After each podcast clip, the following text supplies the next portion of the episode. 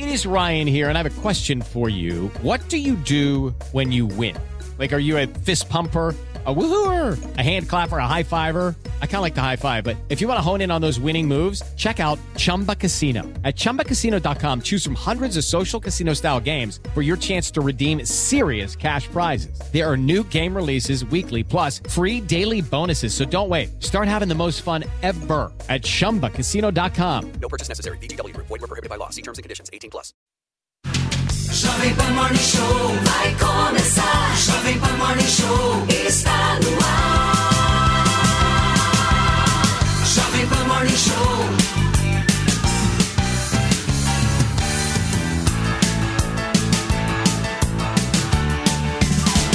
Jovem Pan Morning Show.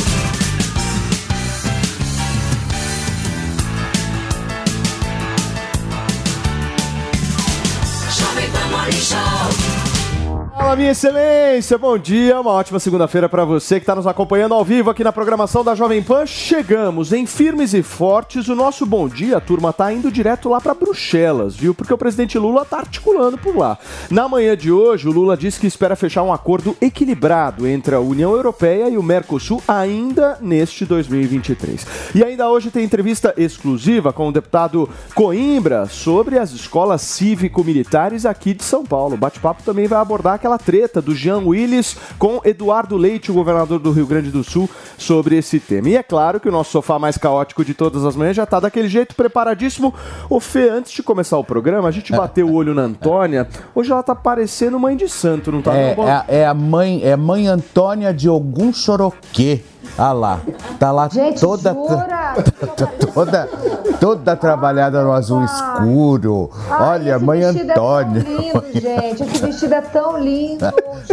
Vou mostrar pra vocês. Será que é o cabelo? Faltou o torso. Amanhã você coloca um torso na cabeça, tá? Pra ficar Ai, melhor. Felipe, jura, gente? Não, mas tá uma gata, Antônia. Depois Não, mas você tá linda. Não atrapalha tá a introdução, linda. Antônia, por favor. Eu gosto Segue, quando você fica na porta do banheiro, viu? Mas tem entreter, lógico que tem, olha só. Pois é, esse e muitos outros também. Porque uma marca foi cancelada, pessoal, depois de divulgar um comercial que tem Dani Calabresa como estrela. E nas redes sociais, pois é, pegou, pegou mas muito, muito mal essa história. É, e internautas ligaram a imagem da comediante ao, ao assédio envolvendo Márcio Smelling, pois é. E os detalhes eu conto pra vocês. Então você que tá curtindo aí toda a programação pela rádio agora também pela sua TV Jovem Pan, vem pra cá, suba sua hashtag, use e abuse sem moderação, que é Morning Show. Boa, Fê. Gente, vamos começar então com essa viagem aí do Lula, porque na manhã de hoje, lá em Bruxelas, o presidente afirmou que espera fechar ainda em 2023 um acordo equilibrado entre o Mercosul e a União Europeia. Lula ainda afirmou que o Brasil vai cumprir com a sua parte na questão climática.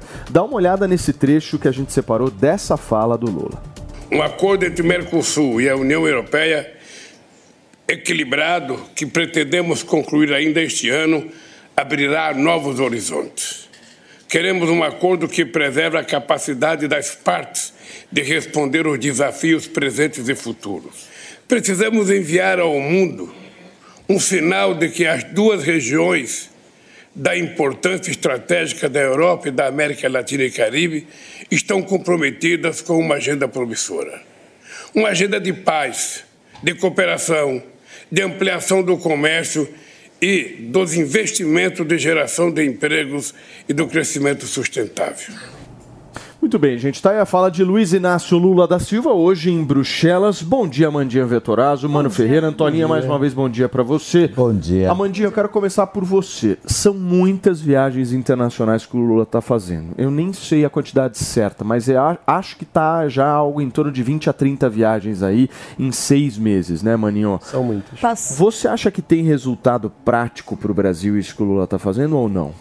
Então, na verdade, nos primeiros seis meses de governo, ele passou mais de 30 dias fora, né? Então, assim, é claro que algumas viagens de fato são importantes, mas na prática ele está passando mais tempo fora do que no próprio país, né? E, inclusive, gastando horrores, né? Como foi aquela viagem ao Reino Unido, né? Levando a, a esposa ali também para passear, bem deslumbrada. Então, eu acho que na prática, não. Essa viagem em si, ela realmente é importante, tem algumas viagens são importantes, mas o que acontece é que ele não... não, não não só está gastando muito, está saindo muito do país, não está olhando para o país e ainda não deixa as outras pessoas trabalharem. Então, assim, tem ministro que pode representar o, o presidente e ele, na prática, está ficando muito tempo fora do país Então, e gastando muito dinheiro. Deixa eu colocar um tempero aqui nessa conversa. Vamos fazer uma contraposição disso que o Lula tá fazendo para o que o Bolsonaro fez. E aí, maninho? Porque o Bolsonaro também deu uma isolada. Ele não queria falar com ninguém. É, isolou muito e ficava xingando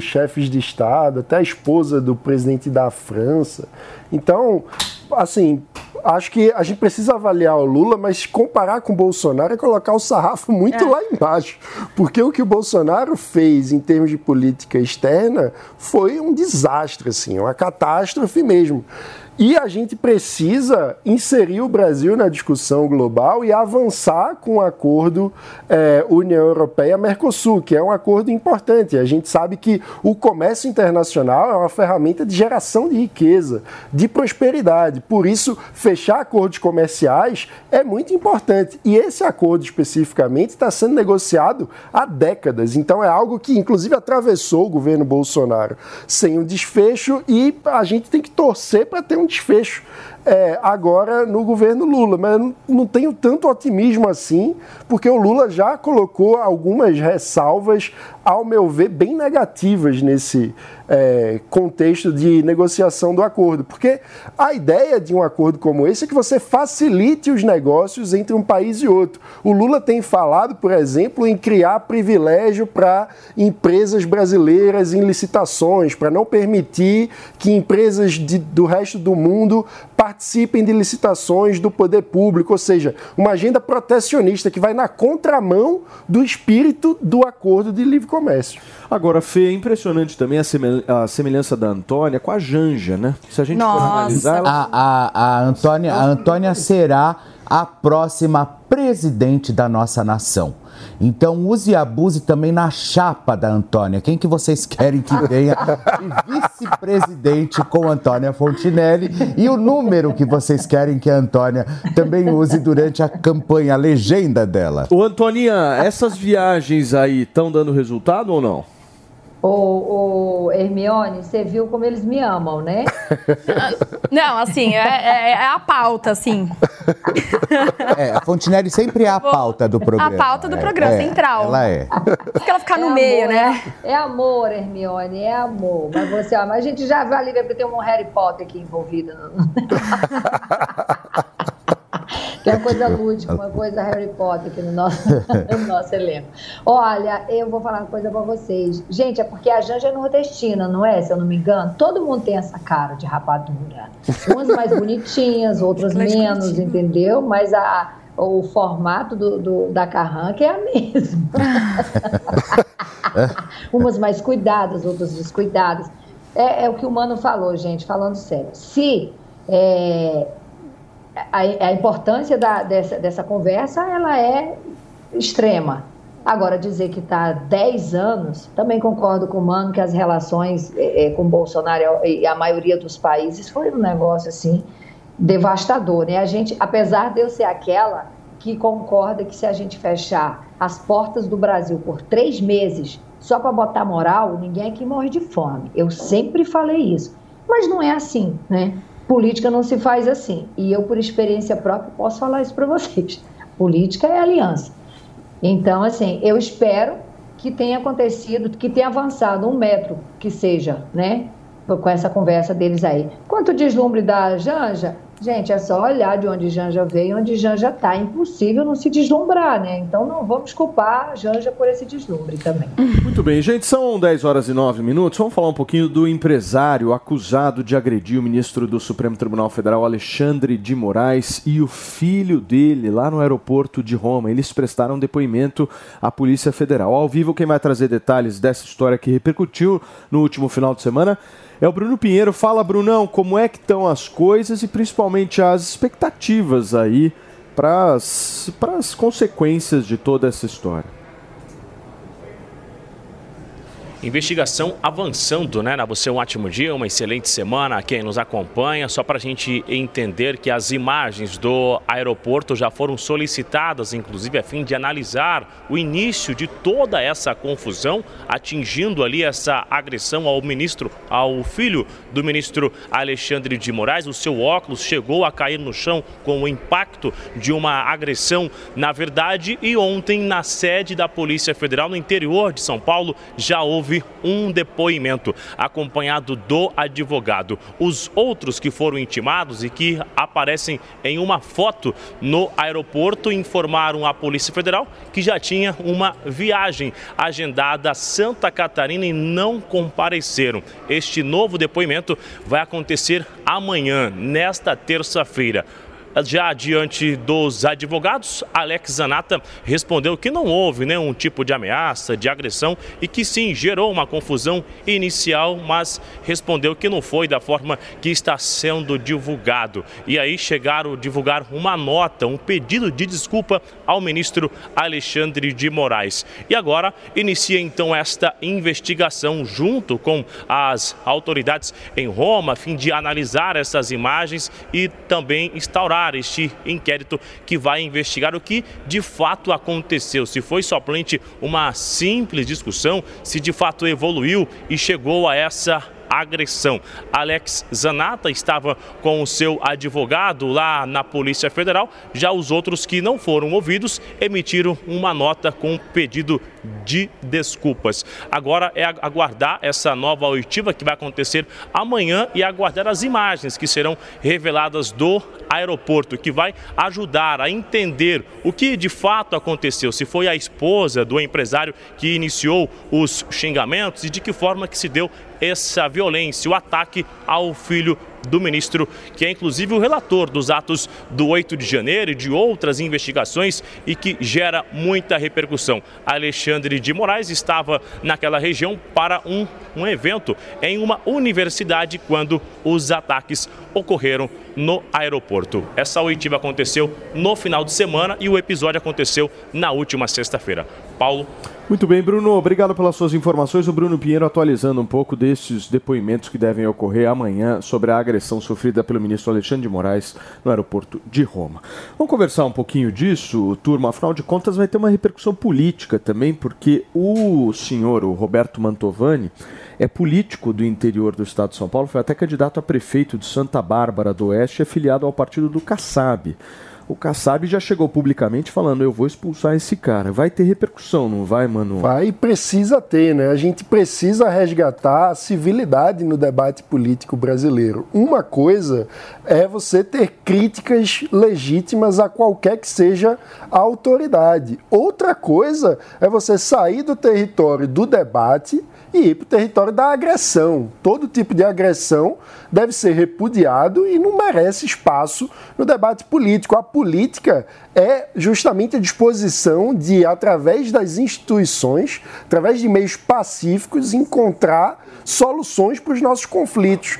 Quem abre mão da política e vai para a agressão, justamente nega todo o espírito da política, mostra que não tem capacidade de participar do processo político e precisa ser tratado dessa forma. Quem agride é criminoso, não é agente político. Agora, ele diz que não teve uma agressão, né? Teve uma discussão acalorada. Esse é o termo que ele Vamos tá apurar, né? né? Fala, Fê. Não, rapidinho, porque a gente só ficou uma dúvida sobre a, da Janja ser ou não nordestina. Acabaram de me atualizar que ela é de União da Vitória, Paraná. no Paraná. Paraná. Ou Paraná. seja, ela é paranaense. Muito bem. Minha querida Amanda, como é que a gente resolve essa história, né? Porque a gente já vê no Brasil autoridades públicas sendo hostilizadas dessa forma. Agora, um filho de uma autoridade pública. O que, que ele tem a ver com isso, né? Não, completamente. Aconteceu também, né, outros casos de hostilizar a família. Isso, na verdade, é, isso é inaceitável. Por isso que tem que ter uma punição dura com isso.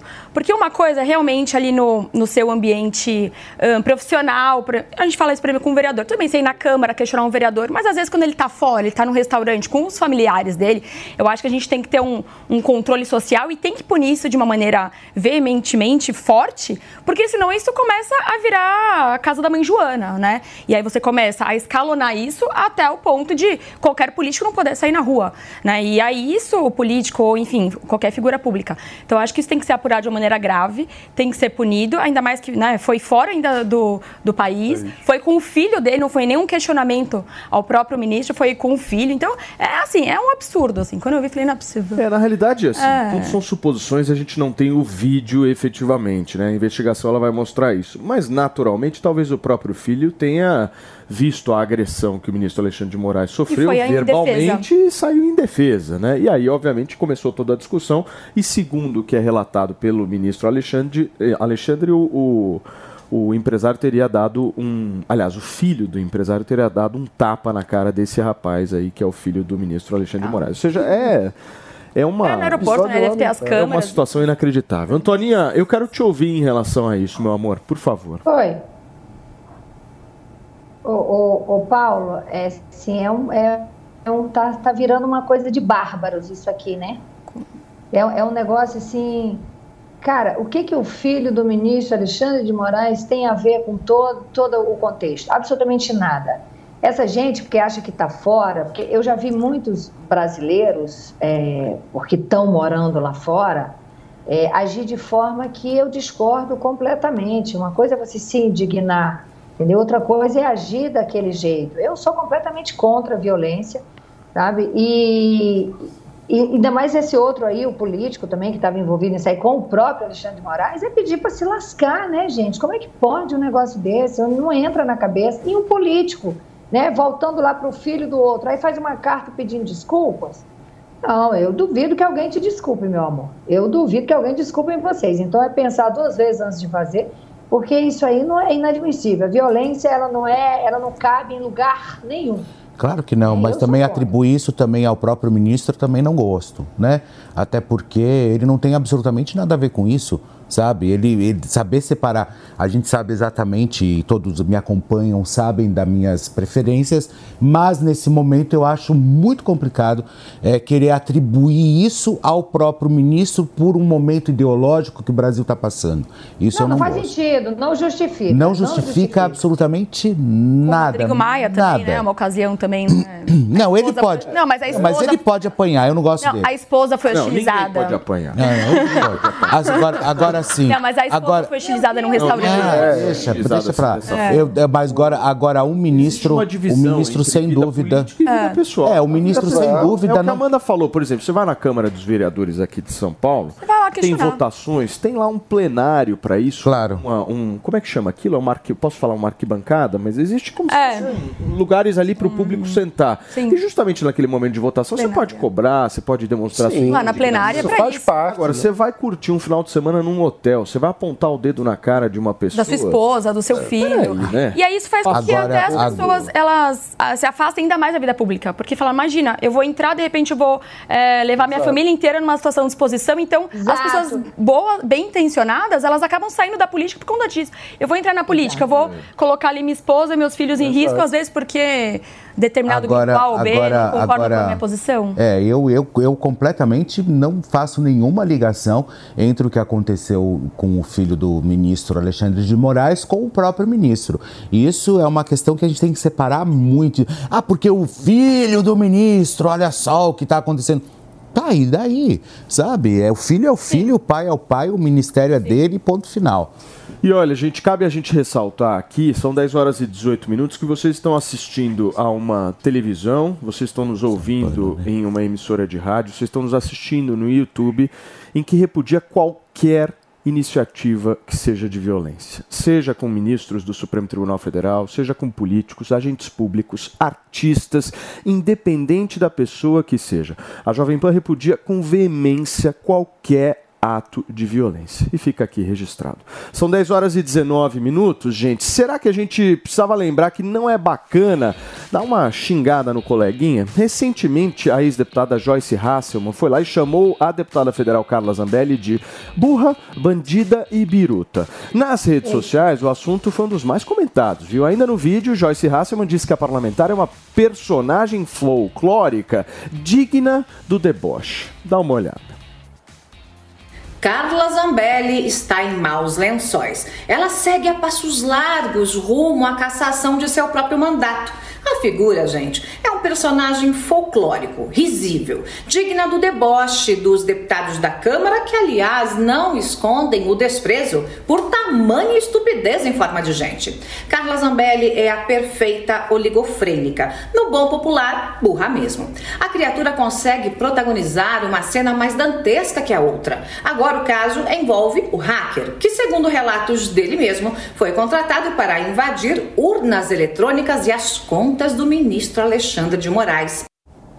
Muito bem, tá aí a fala de Joyce Hasselman, que cá entre nós tá mais brilhante do que poste em rua apagada, meu querido Felipe.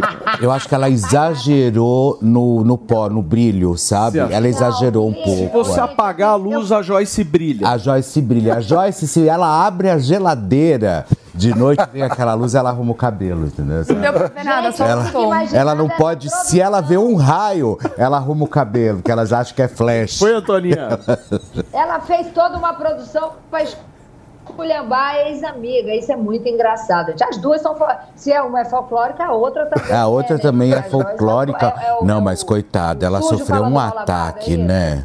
É, o que, que foi? Eu não entendi o que a Antônia falou. É o poste, é, é- é o sujo falando do mal lavado? Como é que pode a Joyce é, falar da Carla? Elas eram bem amigas, né? E outra, por se arrumar, fazer essa produção para fazer esse vídeo é demais, gente. Não, e tem outra coisa, né? A gente tem que respeitar, tem que ter sororidade, né? Por quê? Não, Porque ela, na verdade, você vê, ela sofreu uma agressão, né? Entraram no apartamento dela, bateram nela. Lembra dessa história? Você lembra?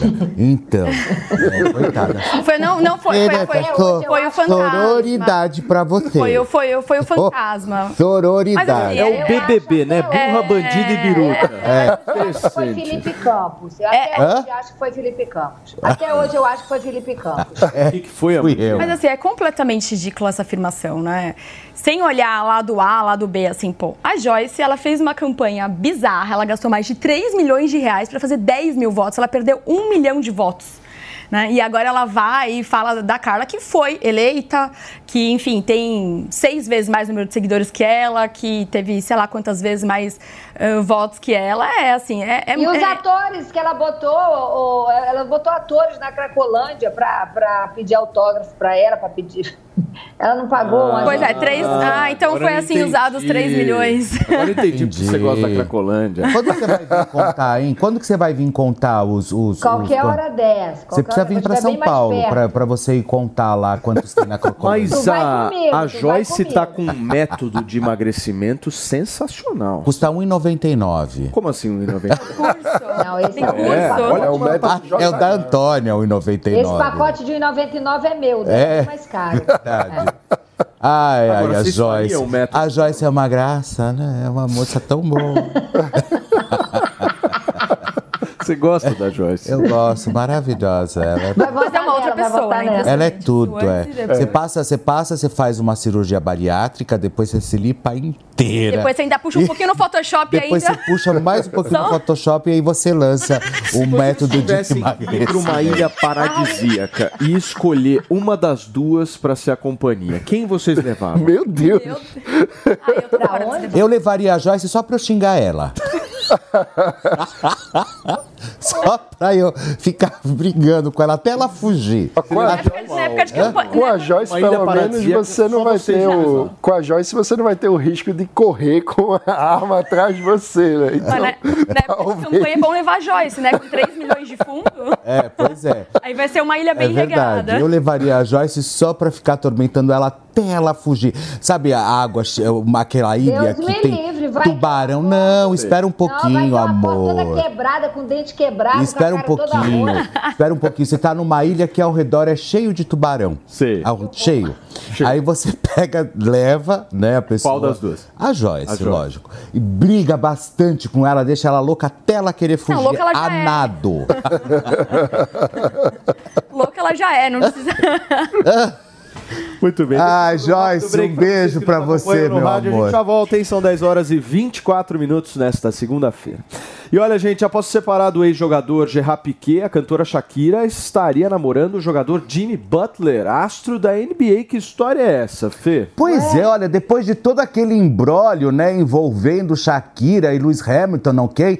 Eles ficaram lá naquele, mas eu acho que só foi uma pegada e tá tudo bem. Shakira não tá perdendo tempo. Após ter. A gente poderia, quando a gente tiver o, o nosso entreter, por exemplo, tô falando da Shakira, rolar um sonzinho da Shakira no fundo, guaca, sabe? né? Waka waka, sabe? Waka Deixar- É, e o YouTube, o YouTube derruba. Youtuba derruba. É, e a Shakira Ah, é não tá perdendo tempo, pessoal. Após ter um affair com Lewis Hamilton, né, como eu já disse, agora é a vez do astro da NBA, Jimmy Butler. E aí o que acontece? Segundo um tabloide americano, os pombinhos já saíram em alguns encontros. É, olha, ela gosta de homens relevantes. Gente, ela e ela gosta, e se a gente for levar ah, em consideração, o que, que ela estava fazendo com o Piquet? Porque os dois que ela saiu são negros. Ela saiu com Lewis, com Lewis Hamilton, que é um homem negro lindíssimo, Mas o que e a agora com o a Jimmy? Butler. Hã? O que tem a ver uma coisa com a outra? Porque Ah, ela era gosta casada com branco, ela era casada com loiro de olho Pode azul. ter um estilo. Não, gente, mas agora você vê que ela tá nessa onda mais afrodescendente agora. Porque ela pegou o Lewis Hamilton e agora pegou Mas o assim, é, é um- a Shakira é maravilhosa, né? É como pegar um limão e Tá, mas deixa eu terminar o entreter, depois Ah. você fala. Olha só. E aí acontece o seguinte. E aí, na semana passada, o jogador e a Shakira jantaram em um restaurante lá em Londres, viu? Isso, quietinha. E parece que a diferença de idade não incomoda o casal. Shakira tem 46 anos e Jimmy tem 33. Em junho, a cantora assistiu a um jogo eh, de Butler, que foi vice-campeão na última temporada da NBA. É, Mamandi. Maravilhosa. Te adoro. Só quero essa Quer que a Mandinha fale agora? Agora vai lá. Fala. Quero mais, tô brincando. Quietinha aí. Vai lá. Vai Vou lá. lançar um guaca-guaca aqui, quietinha. Canto, é isso. É, não, é como pegar um limão e fazer uma limonada ou uma caipirinha, né? Foi traída, ganhou milhões de dólares com uma música e agora tá arrasando aí, saindo, maravilhosa. Então, é, é um quadro de superação maravilhoso, né? Fui traída? Fui. Não, então, tudo por aí, causa de uma geleia, né? E é- Calma aí, a então, geleia- queridinha. Eu vou, eu vou te ensinar como que faz as coisas bem feitas. Pois é, imagina, Maravilhosa, né? maravilhosa. Não, mas eu acho que ela tá certa, né? Quem? Claro. Lógico que Você tá. tem inveja dela também. Com eu? É. Eu não, eu queria estar no Lógico lugar que tá. dela. É Não, lógico que tá. Eu, Eu, eu queria, na verdade, estar no lugar da Shakira. Você queria ser a Shakira, isso que você Vocês, queria. meu, uma puta de uma inveja. Eu achei ela ótima. Eu achei que ela descobriu tudo através de uma geleia. Você tem noção que que é você descobrir uma traição através de uma geleia? E aí ela sabe que o marido odeia geleia. Aí imagina ele com a colherona de geleia comendo no dia seguinte para tentar disfarçar, né?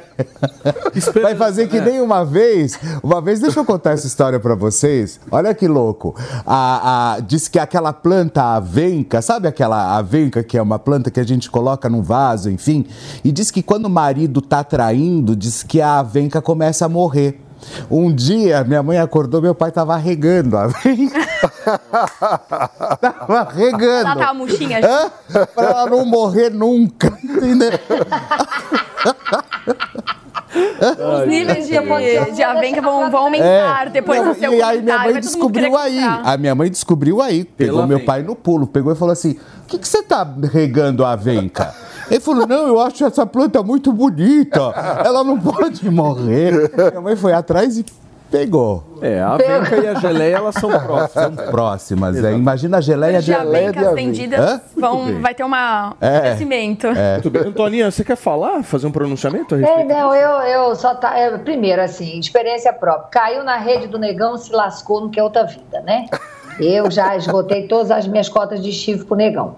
Então, por isso que estou solteira. Eu não gosto de louro, por isso que ela fez essa observação, né? Que primeiro estava namorando só um homem bem louro de olho azul e depois agora só tá na linha né, da, do- dos negões Sim. e tá muito aí. Faça isso mesmo, amor. Quer aproveitar a vida, vai para essa linha aí, que é o, o caminho é esse. Muito bem, são Agora, 10 horas. Eu só olhei para aquele, para aquele, aquela roupa da Fendi. Não me corta, garoto. Eu Calma, pra gata. roupa da Fendi. Calma, minha gata. É porque, meu, tá chegando o rádio. São 10 horas e 29 minutos. A gente vai receber você que nos acompanha através do rádio.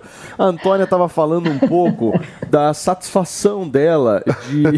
Como é que eu posso explicar isso? Pra quem tá chegando no rádio. Ela agora? dá satisfação dela em dá satisfação dela com homens negros e afrodescendentes que Ela depois que um que ela mais. conheceu, Exato. depois é, são relevantes. Exatamente. Não é? Dois maridos e um filho. Tem É. substância. Que que é Olha, Meu Deus. Vamos seguir então, viu? Pra você que tá nos acompanhando, é um pouco complexo apresentar esse programa. Pra você que tá no rádio, a gente teve, infelizmente, a queda de Antônia Fontinelli agora. A queda física mesmo, ela bateu a cabeça no chão, daqui a pouquinho ela vai voltar ao vivo Já voltei. Tira essa mulher daqui agora, por favor. Olha só, turma, aqui vai um alerta, hein? Um alerta de treta. I'm Victoria Cash. Thanks for calling the Lucky Land Hotline. If you feel like you do the same thing every day, press 1. If you're ready to have some serious fun for the chance to redeem some serious prizes, press 2. We heard you loud and clear. So go to LuckyLandSlots.com right now and play over 100 social casino style games for free. Get lucky today at LuckyLandSlots.com. Available to players in the U.S., excluding Washington and Michigan. No purchase necessary. VGW Group. Void where prohibited by law. 18 plus. Terms and conditions apply. O ex-deputado federal Jean Willis e o governador do estado do Rio Grande do Sul, Eduardo Leite, discutiram nas redes sociais sobre as escolas cívico-militares. O Vitor Moraes explica essa história pra gente. O ex-deputado federal Jean Willis, do PT, e o governador do Rio Grande do Sul, Eduardo Leite, bateram boca, discutiram, trocaram farpas no Twitter na noite de sexta-feira. O motivo foi o PECIM, o Programa das Escolas Cívico-Militares, que o governo do presidente Lula decidiu encerrar. Leite anunciou que vai manter o programa no Rio Grande do Sul. Daí Jean Willis foi para as redes sociais, foi para o Twitter e escreveu, abre aspas, que ele espera a manutenção por parte de governadores heterossexuais de direita e extrema-direita, mas que gays com homofobia internalizada têm fetiches em relação ao autoritarismo. Fecha aspas.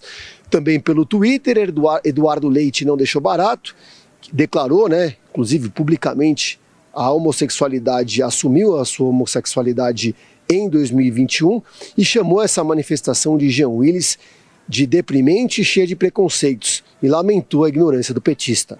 O programa de escolas cívico-militares foi criado em 2019, ainda no governo do ex-presidente Jair Bolsonaro, e nele profissionais civis eram responsáveis pela área pedagógica das escolas enquanto militares, policiais, bombeiros ou então que faziam parte das Forças Armadas que cuidavam da parte administrativa. Muito bem, gente. Tá aí a fala do nosso Vitor Moraes explicando um pouquinho pra gente sobre toda essa história. E o Estado de São Paulo terá seu próprio programa de escolas cívico-militares. A definição aconteceu depois de uma reunião entre o deputado estadual Tenente Coimbra e o governador do estado, Tarcísio de Freitas. A decisão saiu no mesmo dia em que o governo federal decidiu extinguir o projeto no Brasil. Para entender melhor, a gente trouxe aqui o próprio deputado Tenente Coimbra, Coimbra para conversar com a gente sobre esse projeto. Tenente, o senhor me ouve bem? Seja muito bem-vindo. Escuto, Paulo. Bom dia, Paulo. Bom dia a todos da bancada. Sempre um prazer falar de um tema tão relevante. Você conhece? O Neymar, ele tá lá no, no- no Instagram do Neymar. Eu conheço ele. Que honra, né? É que honra. Ele é parça. Ele é parça, é, sim, é parça. Que coisa interessante. Você percebe aqui, deputado, que a gente, meu, sai da escola cívico-militar para a questão dos parças do Neymar com uma facilidade, uma velocidade que o senhor É da, nunca é antes da agulha viu. ao foguete. O, Morning Show é da agulha ao foguete. Debate todos os temas. Você quer falar dos parças do Neymar ou da escola cívico-militar? Isso, você fala sobre a escola e depois sobre ser parça, tá bom? Per- Perfeito. Vamos falar sobre a escola civil militar. que é um Vamos tema começar pelas escolas. Deputado, do ponto de vista efetivo, né? Do ponto de vista assim, pensando num Mano Ferreira. Um Hum. Mano Ferreira, quando ele vai falar, meu querido Felipe Campos, ele gosta de política baseada em resultado. certo? Não é isso, Maninho? Exatamente. Pois Ele é. é cartesiano. Quais são os resultados, na prática, que uma escola cívico-militar traz para as crianças? É um aumento de 20% de nota no IDEB, é uma redução de evasão escolar em torno de 70%, é o aumento de 50% de alunos estudando no ano correto, isso não é um achismo, isso são dados, dados inclusive no momento pós-pandêmico, que a gente sabe que prejudicou muito a evolução da educação em ambiente presencial e automaticamente prejudicou os números. Então, são números que na prática comprovam a sua eficiência. As escolas cívico-militares, elas têm a, o foco né, dentro das escolas, que são as escolas que têm nota abaixo de média no IDEB, as escolas que têm mais vulnerabilidade, né? Então, com isso, aquelas escolas, entre aspas, mais problemáticas. Então, com isso, ela consegue aumentar muito a efetividade, porque traz uma cultura de disciplina mais eficiente. Maninho, você discorda, né, disso? Não necessariamente. Eu acho que a gente precisa ter diversidade de modelos e testar para ver o que funciona melhor e poder expandir os programas. Um ponto é que ainda são poucas as escolas cívico-militares, né? Então, talvez não tenha uma escala suficiente para a gente entender até que ponto dá para dizer que esse é um modelo que, que, enfim, que pode ajudar de forma mais efetiva a melhorar a educação para uma base maior de alunos, que é o nosso desafio, né? Porque ilhas de excelência na educação pública o Brasil sempre conseguiu ter.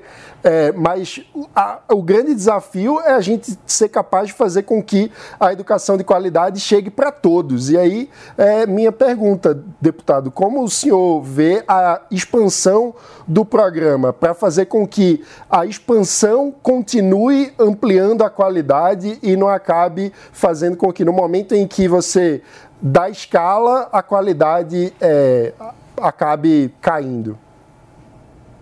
Primeiro, vamos retomar que não é um programa novo, então não é um teste. Né? As escolas cívico-militares elas existem há mais de 20 anos. Existem nos mais diversos modelos, nas mais diversas localidades. Modelos municipais, modelos estaduais e modelos como o do programa federal. Em 2019, no decreto, ele foi institucionalizado. E aí sim, você teve um programa de fato é, de governo, onde tiveram mais de 200 escolas. Mas anteriormente a gente tinha mais de 300. Então também não é uma, uma escala desprezível a termos de comparação, a termos de projeto e a termos de estudos e de dados. E fato é que ela melhora ah, o conceito da absorção do ensino, ela melhora as notas de DEB, ela melhora o sentimento de pertencimento, com isso diminui a evasão escolar. Então agora a gente tem que olhar o porquê isso melhora. Se os militares não estão em sala de aula, se os militares é, não lecionam o conteúdo programático não muda, não muda a rotina escolar. O que, que faz essa escola que antes tinha uma nota X e hoje tem uma nota Y? E eu lhe respondo, é a cultura de disciplina. Então hoje, é, se a gente pegar a escola cívico-militar e replicar para a escola normal sem os militares, mas com a cultura de disciplina, ela vai ter o mesmo é, desempenho, ela vai melhorar suas notas. Porque hoje a gente vive praticamente uma cultura que a gente praticamente confunde liberdade com libertinagem. Então, eu acho que é isso que tem que olhar com o escopo. Se a gente fizer uma correlação, o que é uma escola cívico-militar hoje? Que é diferente de um colégio militar. O colégio militar, que é das Forças Armadas, o professor é militar. A escola cívico-militar, o professor é da rede convencional, ou municipal ou estadual. Né? Ele ajuda só dentro do ambiente escolar. Se a gente fizer uma analogia, é a escola do passado. É a escola de 20 anos atrás, 30 anos atrás, onde quando o aluno chegava, ele perfilava, ele cantava o hino, ele levantava para o professor, na hora que o professor chegava em sala de aula, ele respeitava o professor. Então, com isso, criava uma cultura de disciplina dentro do ambiente escolar. E isso era melhor para ambas as partes. O professor conseguia lecionar de formatação é, é, na sua plenitude e o aluno conseguia receber mais essa informação porque estava ali prestando. O índice de, de, de atenção em sala de aula era muito maior. Então, eu acho que esse é o grande legado, é ver o que dá para replicar, inclusive, dentro de um ambiente convencional e o que está dando certo que pode é, é, fazer uma formatação ampla. Fala, Fê. Olha, você sabe, o ano que vem eu faço 50 anos e, óbvio, também não é da época do deputado, talvez seja da época da própria é, Antônia Fontinelli. É mais Mas novo, é mais é mais novo. é. Não, na verdade, eu tive uma disciplina chamada Educação Moral e Cívica, que era uma disciplina que você tinha realmente todos esses. aprendia justamente sobre isso, e o SPB, que era a Organização Social Política Brasileira. Então, ou seja, de repente tiraram essas disciplinas disciplinas. Não existe mais educação moral e cívica e não existe mais o SPB.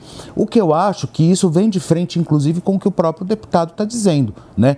Talvez não é, não seja necessário uma escola, uma escola cívica militar, é, se você de repente instituir talvez novamente essas disciplinas dentro das, das escolas. Por quê? Porque eu acho que daí você abrange a todo o estado e você abrange, obviamente, a todo, a todo o sistema federal. Agora, que realmente tudo que isso que o deputado está dizendo sobre você ter um, um, um, Porque isso independe de você ser esquerda, de direita. É você realmente ter um. saber o hino nacional, saber a história do seu país, qual é a organização política brasileira que nós temos. Então, ou seja, eu acho que de frente com o que o deputado está dizendo, eu acho bem interessante, mas eu pensaria também nessas duas possibilidades do retorno dessas duas disciplinas. Né, Não, com certeza. Inclusive, um, um dado. Uh, uh, um, um, dado que é bem interessante, porque a gente tem 16 cidades, 16 escolas que foram contempladas com o programa no nosso estado de São Paulo. Implementação ficaram em 10, né, mas foram 16 que foram consultadas. Eu digo consultadas porque o programa ele era bem específico, aonde ele falava que as escolas só serão implementadas se a comunidade escolar votar, né, e obviamente favoravelmente a esse programa. Então, das 16 votações que nós tivemos dentro do estado de São Paulo, não tivemos nenhuma com índice menor do que 70%. Né? Na verdade, foi 67% menor índice, mas a grande maioria flutuava na casa de 70%, 80%. Então, isso mostra que não tem aspecto ideológico nisso. É pai e mãe preocupado com um futuro melhor para o seu filho. Né? Então, obviamente, 60%, 70% da população não é só de direita. Né? Você tem é, uma pluralidade em relação a isso. Então, essa eu acho que é a demonstração de fato né, que o programa é efetivo, que o programa não é ideológico. E hoje, infelizmente, só tem duas pessoas que são contra o programa: aquelas que não conhecem o programa profundamente ou aquela que tem um preconceito para o programa ter sido institucionalizado na gestão do presidente Bolsonaro. Né? Porque quando vocês olham, olham de fato os números, a eficiência, a taxa de aprovação em concursos, a taxa de aprovação é, é, em faculdades, é, não tem como ser contra esse programa. Muito bem. Amanda, por favor. Bom, parabenizar. É, é, São Paulo é né, sempre pioneiro, né? O governo fala uma coisa, São Paulo vai lá e dá uma resposta à altura. Então, parabenizar o governo e todos os envolvidos, porque isso é realmente muito importante. Uh, visto a importância, e eu entendo totalmente, é bom até desmistificar isso. Esse disclaimer é bem legal, né? Porque não é uma, não é uma escola de direita, não é uma escola de esquerda, é uma escola realmente para educar, para ter uma, uh, um posicionamento que as crianças e os jovens saiam de lá uh, educados, sabendo o papel de sociedade e sabendo a missão aqui aqui os deveres e direitos enquanto cidadão. É, esse programa tem uma expansão uh, a curto e médio prazo já ou ainda está sendo discutido? Ele está sendo discutido. Vamos ter a primeira reunião no dia 24 né, desse mês de julho. Vamos formar um, um grupo de trabalho com a Secretaria de Educação. Eu estou mais para colaborar, obviamente, a responsabilidade da Secretaria de Educação, responsabilidade do secretário Renato Feder, que enquanto secretário do Paraná né, na gestão anterior, procurou ampliação do programa, ele conhece o programa, mas obviamente a gente vai fazer um programa com as características do estado de São Paulo, porque o programa federal, embora muito eficiente, ele tinha as características genéricas, né, ele tinha que atender, de fato, todos os estados da federação. Então aqui a gente vai conseguir é, trazer dentro das características. Eu vou sugerir, né, nessa etapa inicial, primeiro, obviamente, a continuidade das escolas já existentes, e a gente vai ter um problema nisso, porque algumas escolas existentes são escolas municipais, né, que tem convênio com o governo federal. Então, vamos procurar ver se a gente consegue fazer uma espécie de convênio com é, esses municípios e, obviamente, com essas escolas para dar continuidade nas escolas municipais. As escolas estaduais é algo mais fácil, porque é a competência do próprio Estado. E feito isso, dando essa continuidade, o Estado absorvendo a gestão dessas escolas para si, aí procurar da ampliação com o norte do governo. Se a gente vai ampliar 10, 20, 50, 100 por ano, aí vai ficar a critério de estudo, mas a gente não tem tanta pressa, porque obviamente vai entrar só no ano que vem, né, para a gente começar o próximo ano letivo com algumas escolas dentro desse modelo. Então a gente tem um, um prazo de seis meses para estudar, avaliar e com calma decidir a melhor estratégia para o estado de São Paulo. Muito bem. Antoninha, quer fechar, meu amor? Quero, quero fechar. É, é, isso que o Felipe falou, gente. A gente, nós que vamos fazer 50 anos, nós estudamos né, Educação Moral e Cívica, o SPB, é de extrema importância. Eu já estudei escola cívica e, assim, foi é, incrível para a minha formação. E eu queria perguntar, deputado, qual é a alegação do atual governo, né, do, do Lula, é, para tirar esse programa, é, fora o que todo mundo acha que foi, porque foi um programa criado pelo Bolsonaro. Tem uma explicação plausível para isso? E qual o número de, de, de, alunos impactados com essa decisão é, absurda? O número de alunos ele varia por escola. O, o programa ele tinha preferência de escolas entre 500 a 1.000 alunos. Então vamos colocar que tem 250 escolas em média. A gente vai estar falando aí de, de, de 125 a 250 mil alunos, 125 a 250 mil famílias, né, que estão sendo impactadas direto com a interrupção desse programa. Fato é que ainda como candidato, o atual presidente, ele já tinha se posicionado que ia acabar com o programa, né, por puramente motivos, na minha concepção, ideológicos. Se a gente lembrar que essa, esse modelo de escola existe há mais de 20 anos, né, e não era uma preocupação anteriormente, hoje ele se tornou uma preocupação por quê?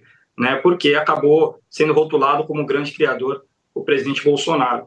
As escolas cívico-militares, embora anunciado só semana passada o descontinuamento do programa, né, a interrupção do programa, ela vem sendo desidratada desde o dia 1 de janeiro. Por que eu digo desidratada? Porque a gestão do programa, a diretoria do programa foi destituída, então você não tinha mais uma coordenação e controle dentro do próprio programa. As escolas onde os militares saíam, os militares não eram repostos, não vinham outros militares para ocupar o seu lugar, então com isso você prejudicava o programa em si e não tinha mais repasse de recursos para nada dentro da escola, onde o programa inicial ele previa melhoras estruturais na escola, compra de equipamentos, compra de insumos que às vezes dentro dessas escolas que, como eu disse, são escolas mais periféricas, são escolas que têm alguma vulnerabilidade, geralmente são escolas que têm piores instalações. Então, esse desidrate vem sendo feito já há algum tempo com o objetivo de depois falar assim, ó, o programa não funciona, o programa não é eficiente.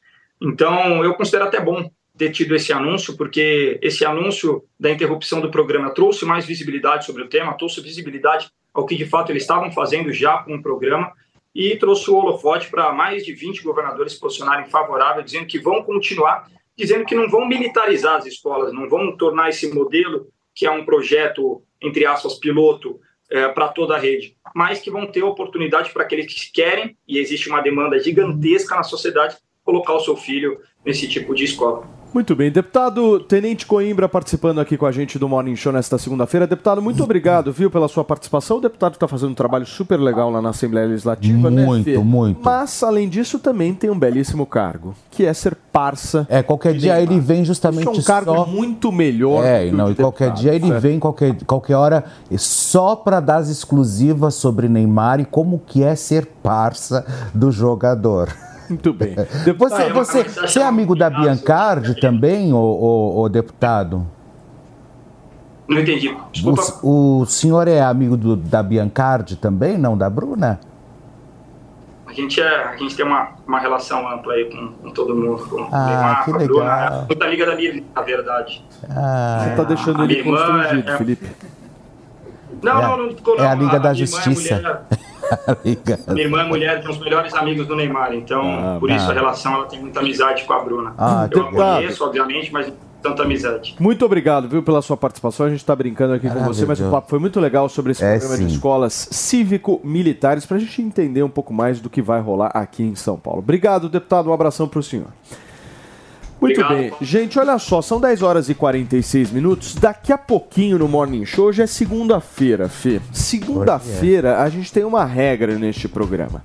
Tem que ter o ringue, o quadro de sucesso internacional. Tem gente exportando, inclusive. Pauta o Brasil. formatos. Pauta, pauta. A Endemol tá querendo comprar. Pauta o Brasil. Falar? Pois é. Pauta. Então é o seguinte, ó, só pra você entender, hoje o ringue vai ser entre duas feministas. Só que elas têm visões completamente diferentes do que é o feminismo. O debate vai Legal. pegar fogo daqui a pouquinho, certo, Fê? Eu gosto. Precisava ter uma sanfoneira aqui no e estúdio. E as pessoas estão perguntando se a Antônia faz o programa sentada no chão. Já está viralizado, inclusive, na internet, aquela imagem em que ela caiu, bateu Sim. a cabeça, né? Há pouquíssimos minutos. Ela fica em posição de yoga. Pois é, e as pessoas elas estão perguntando se a Antônia faz o programa sentada no chão. Daqui a pouquinho nós vamos responder. Na porta do banheiro. Olha só, gente, Virgínia Fonseca usou as redes sociais para se pronunciar sobre um comentário feito por Paola Caroceia.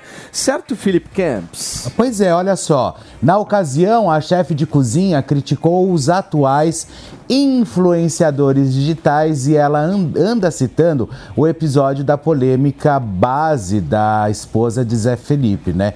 Que é aquela base que queima o rosto das pessoas, tal, você compra e aí você compra ali na internet porque ela é sucesso, né? A Virgínia é sucesso, né? De público e crítica. A qualquer hora a gente tem que fazer, sabe o quê? Uma retrospectiva sobre Virgínia, né? A base que não deu certo, o avião que não era dela, sabe assim, aquelas, aquelas coisas que a gente gosta, sabe? É, a quantidade de biquíni que ela... Ai, o Léo Dias fez uma matéria maravilhosa sobre a Virgínia esse final de semana. Ela tem mais de mil fotos ali no Instagram e só 10%, só 10% das fotos ela tá de biquíni. Eu achei aquilo muito legal. Entendeu? Você não entendeu nada, né? Mas o problema é seu. Olha assim, na web, os internautas direcionaram a crítica à influenciadora. Para colocar ainda mais pimenta, João Guilherme fez seus fãs gargalharem ao revelar que entrou na confusão. E no Twitter, né, no umbral da internet, o influen- a influencer postou um registro da conversa com seu irmão, o cantor Zé Felipe, pedindo um novo rap para alfinetar a chefe de cozinha. Ou seja, aí o, o, o, o irmão dele, né, que é o que anda de cropped, como ele chama mesmo? O, o espera, o, o- é o amigo da Amanda, como o João Guilherme. João o João Guilherme. Guilherme João foi lá, é, o João Guilherme foi lá no Twitter e pediu para que o Zé Felipe é, fizesse um rap, né, é, para xingar talvez a Carocela ali. Bom, ali eu também não sei quem é pior, porque eu também não gosto muito da Carocela, eu acho ela meio, É, meio, ela também tem meio up nose, enfim. também, Tanto né? que ela não deu certo ali na, na, na Globo e quem assume o lugar, talvez, da própria Ana Maria Braga, seja a Rita Lobo, né? Que já começa experimentos. E Carrossela, Carocela fica lá no GNT, fazendo aquela cozinha bate-papo com Juliette, aquelas tudo, tudo, e leva aquele povo chato, vamos falar da vida, sabe? Aquelas histórias. Vamos falar agora das grandes filósofas da cozinha. Muito bem. Cadê a Antônia Fontinelli aqui neste programa, hein? Antônia, tá bom tudo isso, bem? né? Como é que tá depois da, queda, hein?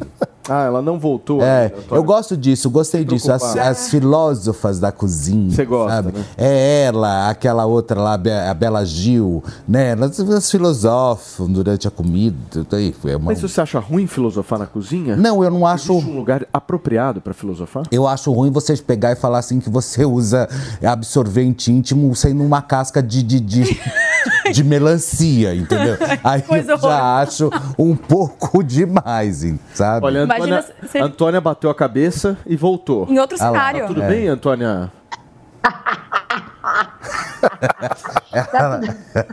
Eu acho que não, né? Olha como ela voltou. Tá tudo bem, gente, tá tudo bem. A- ó, amanhã, amanhã a gente, amanhã eu volto, eu volto pro batente, então a gente melhora isso aqui. Tá acabando o que é, o que é, é, alegria de pobre dura pouco. Afinal, o que, que você só, foi fazer aí? Que você falou que você ia andar de jegue, eu não vi nada de jegue na tua vida. Ah, Eu vi no Instagram dela. Ela Você sabe o que ela foi fazer lá, né, Felipe Campos? Antônia é cheia de trelelé. Falar com o povo. É, imagina. Ai, eu vi, andei de jegue, Felipe, você não viu? Antônia, ó, Antônia é toda causeira, toda trabalhada no trucão. ela Mas vamos- Obrigada, ela mano, viajou pra andar de obrigada. jegue. Eu fui pro sertão, eu fui pro sertão, gente. E levei meus, trouxe meus filhos para ver meus pais que estão velhinhos. Meu papai tá com problema é, na próstata, já não é de Ah. hoje, já operou, vai operar de novo. Então a gente precisa. Eu não tô aqui a passeio, porque quando eu desligo de vocês, eu vou ver outras coisas que me é muito importante. O Preciso mar, por dizer. exemplo, né? Preciso dizer, é, de, é, de frente pro mar, óbvio, porque quem tem.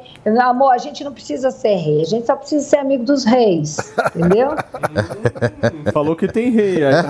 É, a minha mãe me ensinou, E o que, que vale você achou disso, hein, da carocela, hein? Fala Minha pra mãe mim. me ensinou uma coisa e aprendam, levem para a vida de vocês. Dona Luzia me ensinou uma coisa, minha filha, mais vale é, amigo na praça do que dinheiro na caixa. E assim é. Olha, eu acho que, assim, é, já dizia o poeta, fazer é, sucesso nesse país é uma ofensa. Né? E eu estendo isso para a Virgínia, porque não, não interessa os métodos, entendeu? Não importa é, se falou que alugou o avião e não é o avião. Eu acho isso super engraçado. Eu não sei brincar disso, mas vai que se eu soubesse eu teria o sucesso e a grana que a Virgínia tem, né? Então, assim, as pessoas se incomodam muito com quem faz sucesso nesse país. É uma coisa horrorosa. Né? Você está falando do ah, Felipe? Isso é uma aí- indireta? É isso? Não, não, mas eu aposto. Eu aposto que quando a Antônia fez os produtos dela, os produtos dela simplesmente foram lá e funcionaram tal. Agora os produtos da Virgínia, gente, que simplesmente queimou a cara das pessoas. Simplesmente Não, foi é, lá não e. o Felipe tem e- razão, E não danificou, lógico que eu tenho. E danificou, danificou a cara de algumas pessoas. E além disso, as pessoas que compraram um óculos dela que não receberam, né? A quantidade de denúncia que vem. Aí depois, e ela, e ela tem dinheiro. Imagina, uma, uma, uma, uma seguidora dela teve que entrar com uma ação judicial para É. cobrar 150 reais de um óculos que ela comprou e o óculos não chegou. A mulher fez a compra Agora, em janeiro. Sérgio, A mulher fez a compra em janeiro, é, já era abril. coisas acontecem. Abril e o óculos não tinha chegado. Agora, o que, que é um óculos para Virgínia? Se você sabe dessa história, o que, que você faz? é- é você pega. Eu não mandaria um óculos se tivesse meu nome envolvido. Eu mandaria uma coleção. Claro. Toma para você. Você entendeu? mandaria um azimuth. Eu de um azimuth. Ah, sabe, o que, que é isso? Agora você, você tem que entrar na justiça, agora a mulher está cobrando 10 mil reais é, não é pela, nada pela, é, ela. de indenização, mais os 150 do relógio. Mas a Carrossela do- também já aplicou golpes, né? Hã? Ela Quem? também, ela também já. A Carrossela também já, já aplicou golpes, né? Ela tem aquela entrevista também fatídica dela também falando Nossa, que. ela manipulou que ela manipulava o faturamento.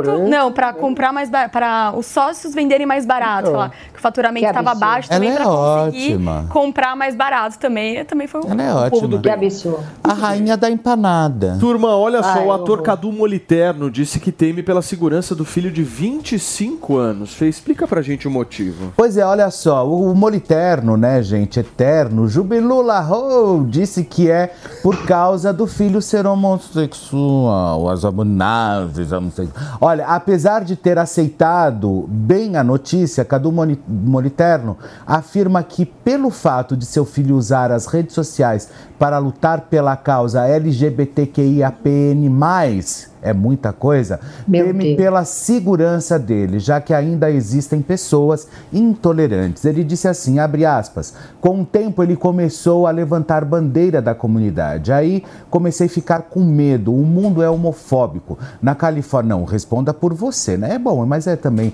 eu acho que o É, mundo tem- tem razão. mais, eu acho que ah, não homofóbico, que eu acho que a gente não pode ficar também centralizando essa palavra de uma forma, eu acho que o mundo é preconceituoso, isso sem dúvida alguma, principalmente o Brasil. Mas há- tem, tem homens e tem pessoas que são homofóbicas mesmo. A gente vê isso em televisão, executivos de televisão, diretores de televisão. Então nós sabemos que às vezes existe realmente uma perseguição dentro de emissoras a homossexuais. É uma coisa horrorosa. Eu já passei por várias e eu sei exatamente como funciona. Tem diretores que realmente perseguem homossexuais, é, é, é, é, é, profissionais que estão lá dando resultado, fazendo as histórias deles acontecerem, enfim, levando o nome da emissora para frente, mas por serem homofóbicos, eles não querem que o cara trabalhe. É uma coisa horrorosa mesmo. Mas isso com o tempo pode acabar. E aí, o- aí o que acontece? Lá na Califórnia também tem violência, mas quando ele vem para o Brasil, fico mais preocupado. Isso o Cadu Moliterno falando.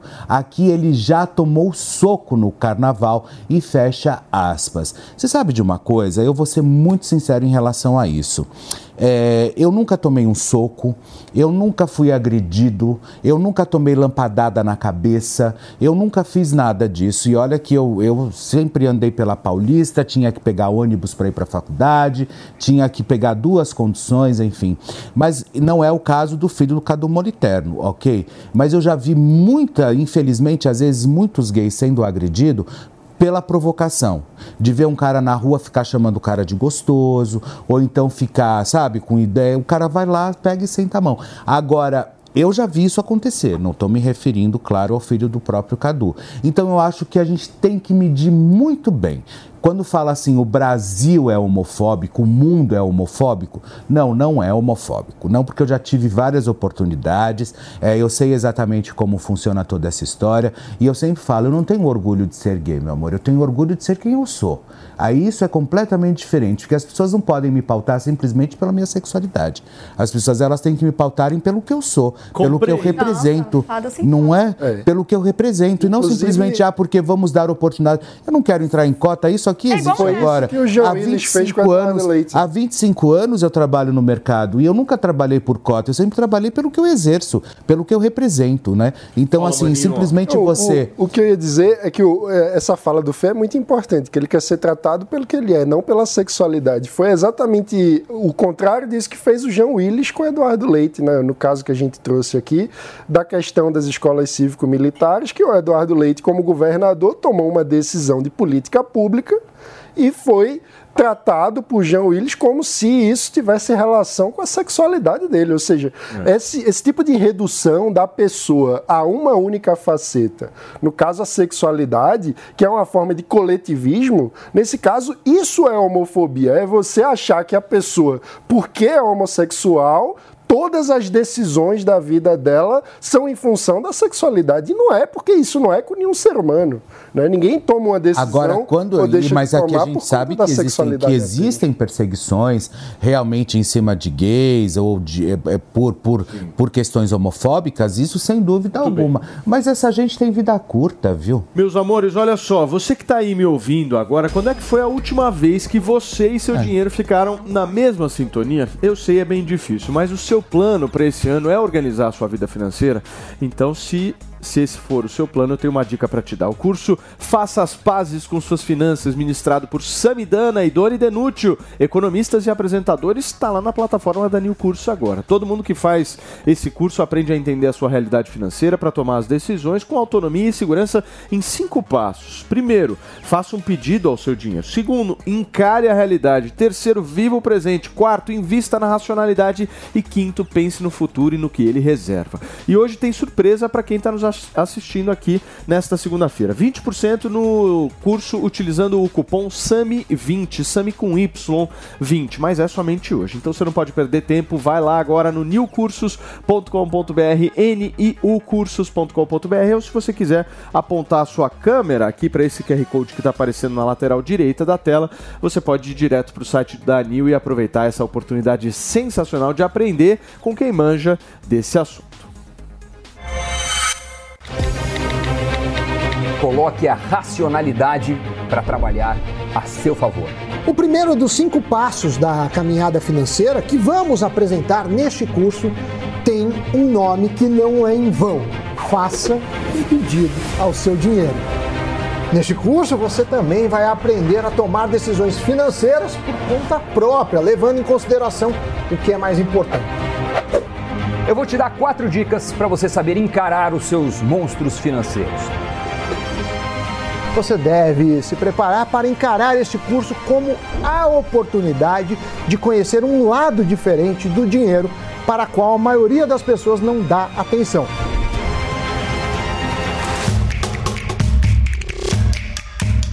Acesse newcursos.com.br e comece a fazer as pazes com as suas finanças. 11 horas e 5 minutos na manhã desta segunda-feira e o Desenrola Brasil começa a funcionar nesta segunda-feira, viu, turma? O programa de renegociação de dívidas do governo federal vai ser executado em três etapas. Vão poder participar nesta etapa pessoas que ganham de dois salários mínimos a até três salários mínimos. É um programa que o governo federal, maninho, tem colocado uma energia política absurda. Inclusive, só saiu porque o Lula foi lá e bancou efetivamente isso.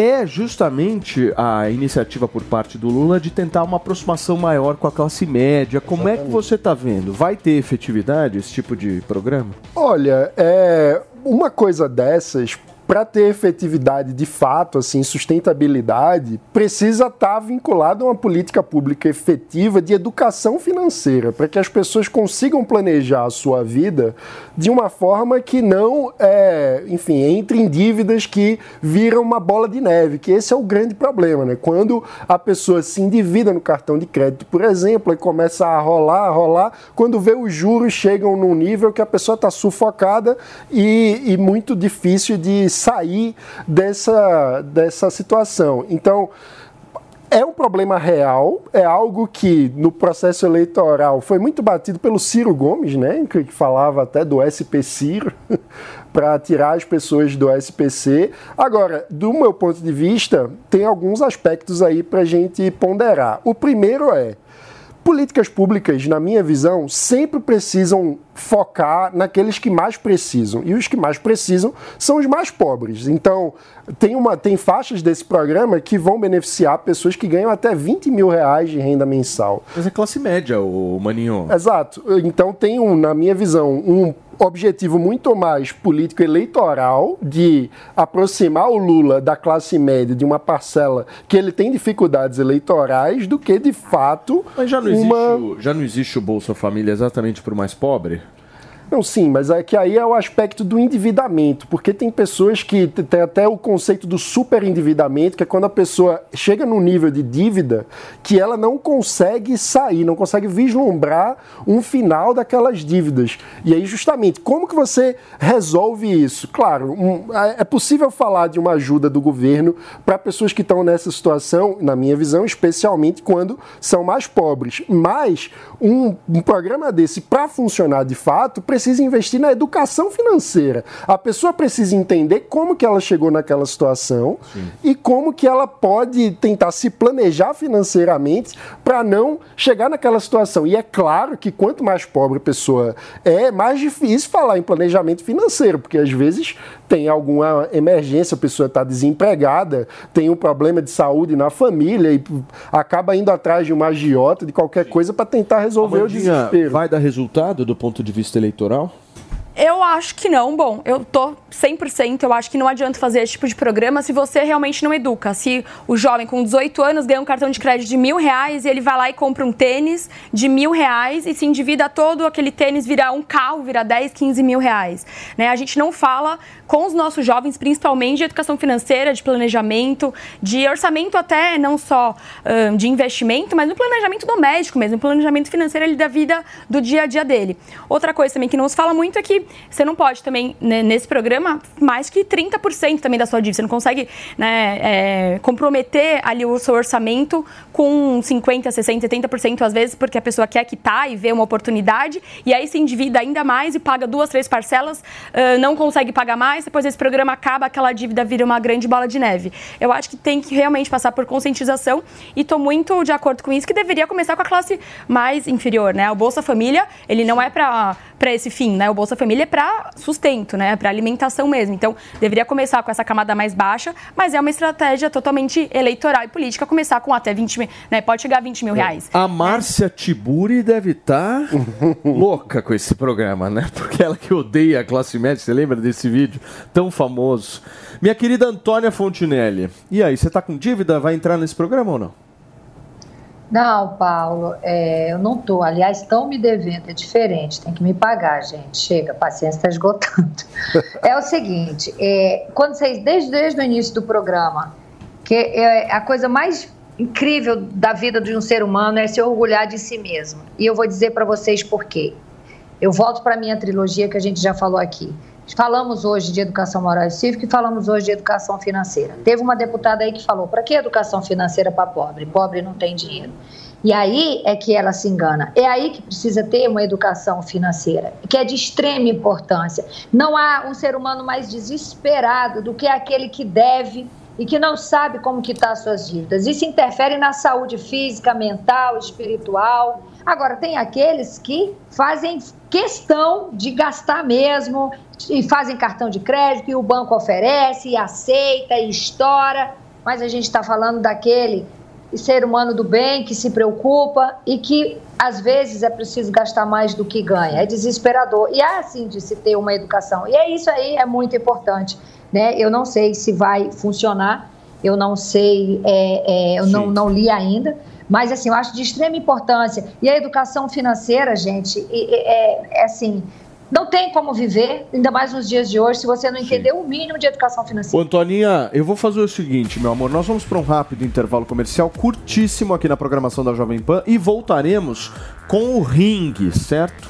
O ringue que O tá ringue faltando, hoje sabe tá o quê? bom demais. Sabe o que eu acho que tá faltando uma coisa aqui nesse ringue? O que que tá faltando? Eu que uma sanfoneira. Uma um- sanfoneira. um sanf- uma sanfona. Nós teremos em breve, querido. Calma. Calma que vamos providenciar. Ela deve chegar Aqui acredito, produz? uns 10 ou 15 Aqui produz isso não? Produz, é rápido. Você vai lá, faz em 10 minutinhos. A gente já produz então uma sanfoneira, mas antes. Quer ficar bem informado de um jeito rápido e prático?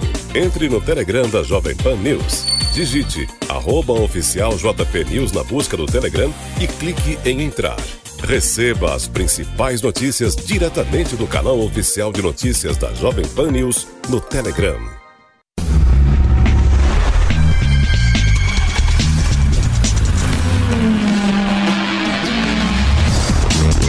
Máquinas na Pan. Para darmos a largada no Máquinas na Pan dessa semana, um mergulho no universo dos carros exóticos e embarcações de luxo disponíveis para aluguel com taxas que flutuam de 21 mil por dia até 21 milhões de reais por semana. Começando pelos carros, fica aqui uma análise comportamental dos três tipos de cliente que buscam super esportivos de luxo em suas viagens ao exterior. São três os perfis de cliente. Aquele motivado pelo novo, pela curiosidade, que quer experimentar um automóvel do segmento premium pela primeira vez, o cliente que tem alto poder aquisitivo, mas não se sente seguro pela exposição que os carros mais exóticos ocasionam, mas é apaixonado por potência e performance, mas também não andaria nesses carros no Brasil pela falta de infraestrutura viária. E por último, o cliente que quer manter o mesmo padrão de vida no exterior, alugando o mesmo carro que tem na garagem da sua casa ou que procura conhecer melhor o line-up de super esportivos disponíveis no mercado lá fora e já projetando a sua próxima compra. As novidades do mercado automobilístico estão no canal da Jovem Pan News no YouTube e no Panflix. Máquinas na Pan. Na manhã desta segunda-feira, nós estamos conversando aqui sobre o filho de Faustão. certo? Gosto. Pra quem sintonizou agora. João Guilherme é incrível. Pois é, o João Guilherme vai pra onde, meu querido amigo? Pra casa. Porque quem vai assumir o lugar do Faustão na Band vai ser o Zeca Camargo e a Glenda Kozlovski. Que eu acho um grande tiro no pé, inclusive. Por quê? Porque primeiro que o, que, o, que o Zeca Camargo tem que tomar um banho, eu acho, assim. Ele tá com aquele aspecto um pouco mais sujo, enfim. Tá esquisito, sabe? Você acha que primeiro vem a questão do banho? Primeiro vem a higiene, aí depois eu acho que vem o apresentador. Mas a Glenda, eu não sei, eu acho que tá tudo errado. A Glenda ela é uma excelente apresentadora, no esporte ela comanda muito bem. Agora o Zeca Camargo, ele mostrou naquele reality também, naquele programa que ele fazia diariamente na Band, que era um programa de quiz de perguntas e respostas. E sem dúvida, eu acho que ele mostrou uma, eu não gostava, ele batia muita palma, ria demais. Antoninha, você quer falar sobre o filho coisa- do Faustão? uma foca.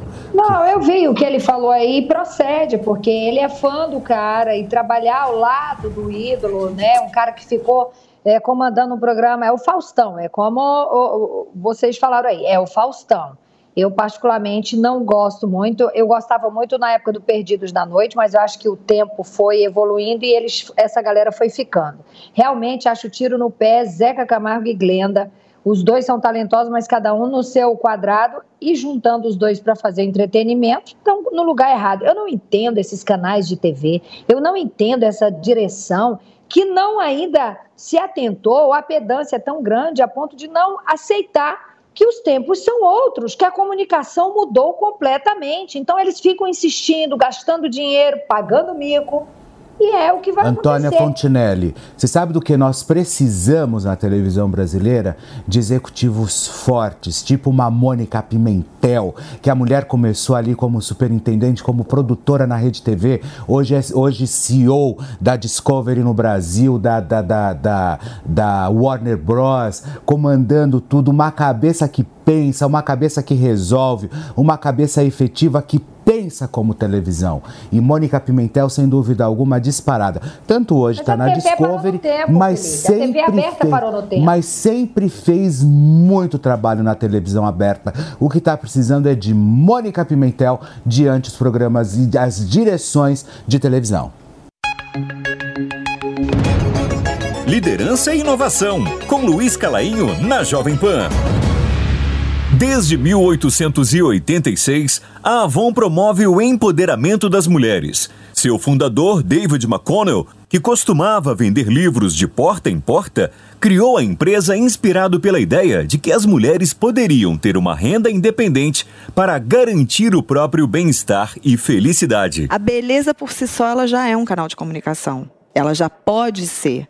E como que ela poderia ser uma potência maior ainda se a gente olhasse por esse lado, se a gente olhasse de um ponto de vista que é muito menos sobre repetir padrões ou, ou olhar para um único padrão e começasse a usar como vetor de autoexpressão, expressividade. Então isso sempre me atraiu. Veja a entrevista completa de Viviane Pepe, diretora de comunicação da Avon Brasil, disponível no canal da Jovem Pan News no YouTube e no Panflix. Iniciando aqui o ringue dessa semana. Hoje o papo é sobre feminismo e as diferentes interpretações do papel das mulheres na sociedade com duas especialistas, certo? O que é feminismo para você, meu amor? Exatamente como a Juliane falou, só que eu não me sinto representada pelo feminismo porque, enquanto o feminismo, todo esse radicalismo que ele traz, ele prega o homem como rival da mulher, o, a maternidade como um peso para a mulher, o ser mãe e a libertinagem sexual como uma liberdade para a mulher, eu não me sinto representada nesse ponto. O que eu vejo como feminismo foi uma luta das mulheres a fim de terem um direito na sociedade. Até esse ponto, eu concordo e eu acho que foi muito justo. Mas a partir do momento que as mulheres perdem esse controle, vão para as ruas queimar sutiãs com os pelos e é, nessa competição entre com os homens e querendo também de alguma forma destruir é, o papel da família tradicional, não que outras formas de família não sejam importantes e interessantes também, mas um filho quando nasce, e eu até faço essa pergunta para Juliana, você não, para Juliane, você não acha importante o filho ter é, essa presença masculina, feminina, paternidade, é, feminilidade, mãe, pai, né? É muito importante isso. O que eu vejo do feminismo hoje é que ele tenta desconstruir, desconstruir, quebrar essa forma de família tradicional, né? Então, por esse ponto que eu falo, o feminismo hoje possibilitou que eu estivesse aqui, conversando com, com vocês, é, expondo a minha opinião, expondo o meu trabalho. Porém, até certo ponto, quando ele chega nessa parte tóxica, eu já coloco um passo atrás. É, eu entendo, mas discordo. Por quê? Porque, assim, na, na verdade, o movimento feminista, ele, quando surgiu, para que a gente tenha para que nós tenhamos direitos. Por exemplo, as mulheres tiveram que lutar para poder usar calças. O movimento feminista ele começou para que as mulheres conseguissem ter uma inclusão e acesso à educação, por exemplo. Aí elas tiveram que lutar para poder entrar nas escolas, porque as mulheres não, pod não podiam estudar antigamente. Então as mulheres tiveram que lutar para ter acesso às universidades. As mulheres tiveram que lutar para ter direitos trabalhistas. Se você coloca o nosso direito, faz e depois o movimento mais importante, que na verdade foi o sufrágio, que é o direito ao voto, das mulheres serem eleitas. Então, assim, todos esses movimentos, eles surgiram a partir de mulheres que pensaram fora da casinha e que elas foram ali é, caracterizadas como feministas. O termo feminismo surgiu lá em 1800, mas foi um termo caracterizado para essas mulheres que lutavam contra essa questão familiar, de uma certa forma, daquela estrutura machista e patriarcal, que existe até hoje de uma certa forma. Então elas foram denominadas mulheres feministas. Com isso, o que, que aconteceu? O feminismo ele foi passando e foi tendo uma evolução ao longo de, dos anos. Né? Então a gente conquistou o direito ao voto, mas não faz nem 100 anos que isso aconteceu. Então, assim, hoje nós temos uma representatividade política que é ínfima, perto da representatividade masculina.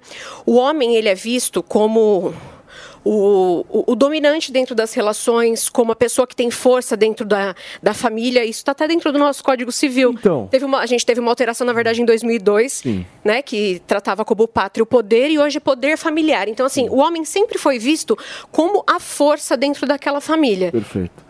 Seguindo nessa tua linha, só para não perder o gancho que você deu agora, quem deve pagar a conta, o homem ou a mulher num restaurante? O homem. O homem.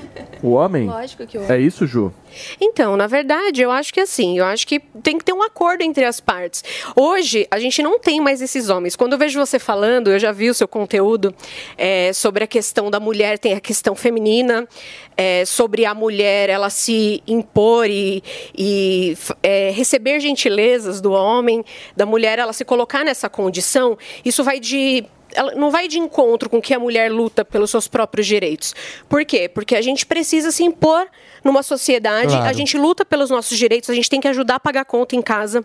Hoje, 48% dos lares brasileiros, as mulheres são arrimo de família, porque elas precisam contribuir para pagar as contas. Então, automaticamente. Mas quando- mas quando- mas então, mas a gente- Eu acho que o a homem, gente- ele, a gente não tem. Desculpa, assim, mas a gente não tem mais nem homem suficiente para fazer esse Então, papel dentro mas você sabe, de, mas em como, como se chama mesmo? Desculpa. Não faz permuta, meu. Como Eu você chama mesmo? de- Desculpa. Hã? Camila. Camila, é, é, quando você. Eu gostei da sua retórica, enfim. Mas quando você traz essa história que o homem tem que pagar a conta, você não acha que você está incentivando ainda mais o machismo? Isso não é uma história que talvez possa ficar realmente ali na decisão, você paga, eu pago, e não que seja uma obrigatoriedade masculina? Por que, que tem que ser obrigatório, né? Por que, que tem que ser obrigatório? Porque você tem esse discurso, você veio com esse discurso bacanudo tal, e de repente você fala, não, o homem tem que pagar. Mas quando você, você fala isso, que o homem tem que pagar, você está entregando para ele o machismo de bandeja, cara. Eu entendo a sua pergunta e quando você faz ela, ela vai diretamente ao oposto do que a Juliane falou. O fato de nós, hoje na sociedade, vermos de forma geral o homem como mais forte faz com que esse homem se enfraqueça cada vez mais dentro dos papéis que ele deva cumprir. Então, o meu discurso, ele é muito tradicionalista e conservador. Sim. Então, dentro da minha linha de trabalho, o que, que eu vejo como as características masculinas? O homem que é o provedor, que é o líder da família. O homem que é capaz de fazer de tudo pela mulher a ponto dessa mulher aceitar ser submissa a um homem. Mas que mulher que não será submissa a um homem, a esse homem que é capaz de dar tudo por ela, a um homem que é capaz de amar. Então a submissão, ela vem aliada com entender que o homem é, comanda a situação, mas que esse homem é capaz de deixar as próprias vontades dele abaixo em prol da sua família. Então, Que horror, nessa questão gente, de contas. Fala, Antônia.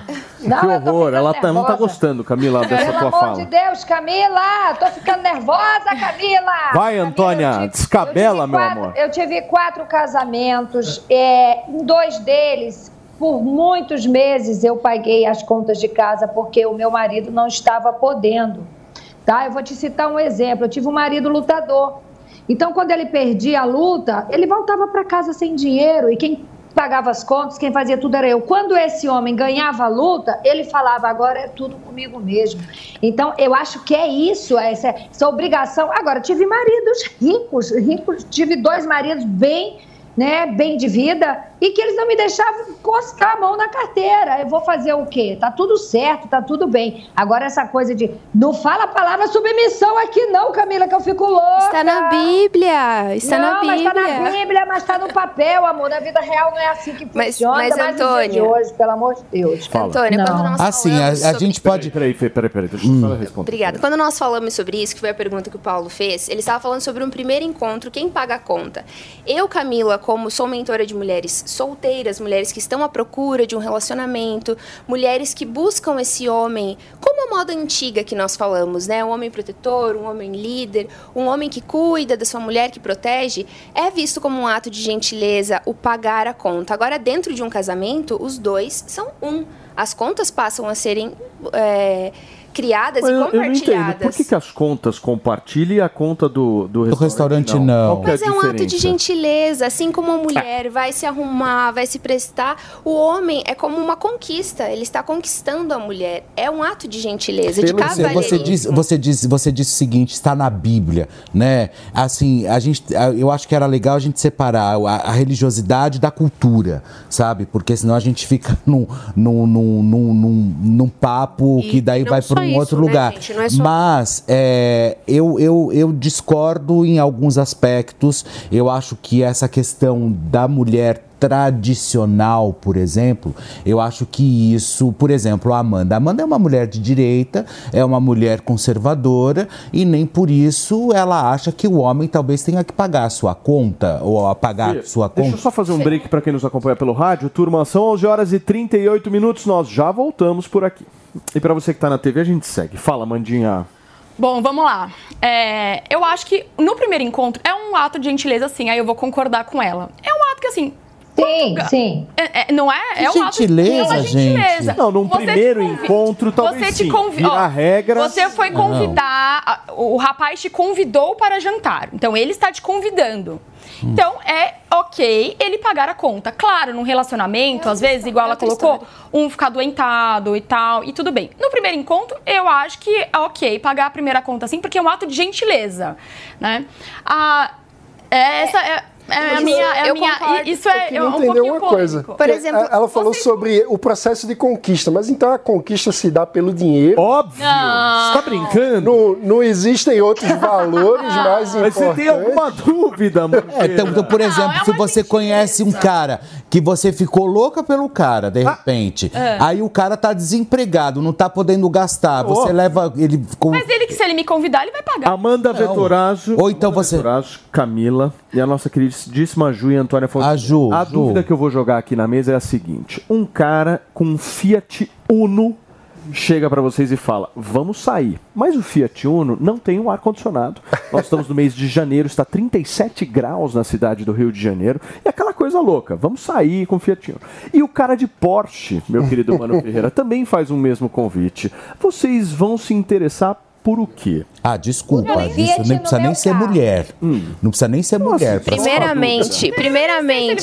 Um. É. Não, Vamos, não, a gente- vamos primeiramente- colocar, meu, as- os pingos nos Não, pra começar, amanhã Eu levo pra começar. Primeiramente. Se é um gostoso, eu levo do Fiat no meu carro e acabou a história. Não, é isso que eu ia falar. Não. Pra começar, no primeiro encontro, eu nem entro no carro de ninguém. Eu vou com o meu próprio carro. É, eu- Pra jantar, então nem vou entrar num carro de uma pessoa que eu não conheço. O que eu iria falar é o seguinte: se eu nem conheço é esse isso, homem e ele chega no assunto de falar eu tenho um Porsche ou eu tenho um Fiat Uno, já demonstra que é o homem que está querendo mostrar o que ele tem e não quem ele é. Então já é um ponto para não aceitar sair com esse homem. Ele tem que mostrar os seus valores, as suas virtudes, o homem de verdade que ele é e não a posse que ele Mas tem. há valores que impressionam. É engraçado esse discurso Nem todas as dela. mulheres. É engraçado esse discurso dela, mas ao mesmo tempo é contraditório. Porque você fala que um homem precisa pagar a conta, Com mas certeza. depois ele não pode mostrar o que ele é ou o que Então, ele se, tem. Fê, se Fê, um homem chegou lá no restaurante, che- pediu a conta, falou: você pode ver a conta e a maquininha e tal. Aí o cara pega a maquininha, a conta, ele recebe do restaurante. Aí o que, que ele faz? Câmera close, meu querido cameraman. o que, que ele faz com a conta? Ele pega e faz assim, ó. Tudo bem, Camila? pra você a conta aqui, ó, pra você pagar. O que, que você faz na hora? Eu pago inteiro e falo muito obrigada pelo jantar, mas a gente não sai mais.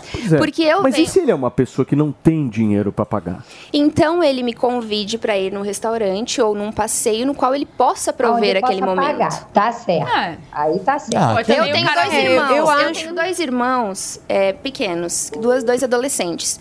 E a criação que eu venho, que eu recebi, é a mesma que os meus pais dão para os meus irmãos. Então eu estava lá dias atrás, meu pai falou assim: um tem 13 anos e um tem 17. Meu pai falou: olha, quando você for levar alguma menininha para você tomar sorvete, vai você pagar o sorvete dela. Não necessariamente o sorvete. É, o sorvete é um pouco Exato. barato, né? Não é parâmetro. Mas eu falo assim, mas exato, é a criação. entendem, entendem. para. Não, sim, sim. Ju, por favor. Não, eu acredito que hoje em dia não esteja mais assim. Eu acho que as pessoas saem, elas falam, vamos dividir a conta. Esse é, é um do- das, das conversas, até pelas. Eu sou casada, mas eu tenho muitas amigas que são solteiras, que saem, que estão aí, né, procurando ter um relacionamento.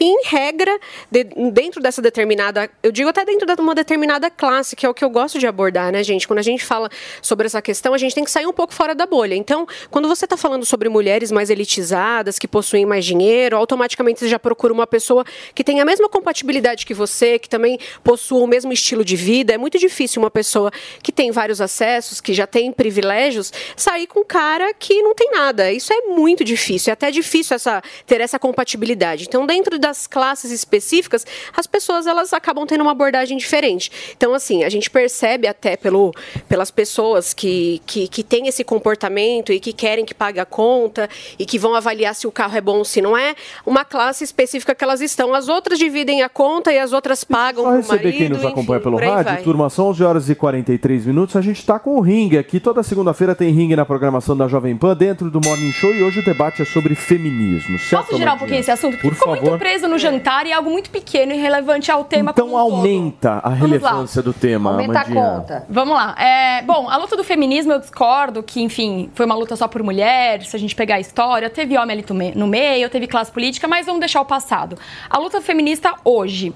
Mulheres trans, elas não estão agora ah, ocupando espaço de mulheres biológicas? E assim, qual é a postura do feminismo hoje Eu nesse- achei nesse engraçado a Amanda dizer, vamos fazer um, um tema mais abrangente. Aí vamos pegar mulheres trans que são 0,0. Não, daí você já tá indo, sim, mas daí eu acho que você já tá indo para um outro rolê. Não, entendeu? mas dá pra É. explicar. Posso explicar só isso rapidinho? Ó, essa questão, eu vou dar só uma pinceladinha sobre o que você falou do passado, porque obviamente precisa, pre- é, elas precisavam de homens para construir isso e até hoje nós precisamos, porque todas as leis, tudo que é de aprovação precisa passar pela classe política. A classe política é predominantemente masculina. Mas se não fossem esses movimentos em que as mulheres colocassem ali as suas vontades, elas não teriam acontecido. Então não tem como funcionar sem homens, mas a gente precisa de mais mulheres na política. Se fosse igual, elas também seriam teriam uma participação igual e lá atrás não era assim porque nem podiam participar. Quanto à questão de mulheres trans, entra numa outra questão do feminismo. O feminismo ele tem algumas vertentes, por exemplo, o feminismo liberal, que foi um dos primeiros que aconteceu. Então, assim, eram por mulheres de classe alta que lutaram por determinados direitos. Nós temos um, um feminismo que é considerado um feminismo meio que de classe, que luta, fala um pouco sobre a questão do capitalismo em si, que a questão da opressão da mulher está vinculada ao capitalismo. A gente tem o feminismo radical, que é esse que vocês, que quase ninguém curte, que é um feminismo que ele, ele tenta apagar a questão do gênero, que é onde as mulheres não se depilam, elas se vestem de uma forma que você não sabe se é homem, se é mulher, cada um in- independente do gênero, que é um feminismo mais radical, mas é uma pequena parcela. E a gente tem um outro feminismo, que é esse, é esse feminismo interseccional que chama, que é onde entra a questão das mulheres trans, que é onde entra a questão de feminismo é, do feminismo negro. A gente tem essa outra pauta que, a- que abrange uma, uma categoria menor. Essa categoria menor ela precisa de representatividade para falar. Então, assim, é uma parcela muito pequena que não que não interfere diretamente na luta do feminismo e nem nas questões do feminismo em si. Ela luta por uma classe específica.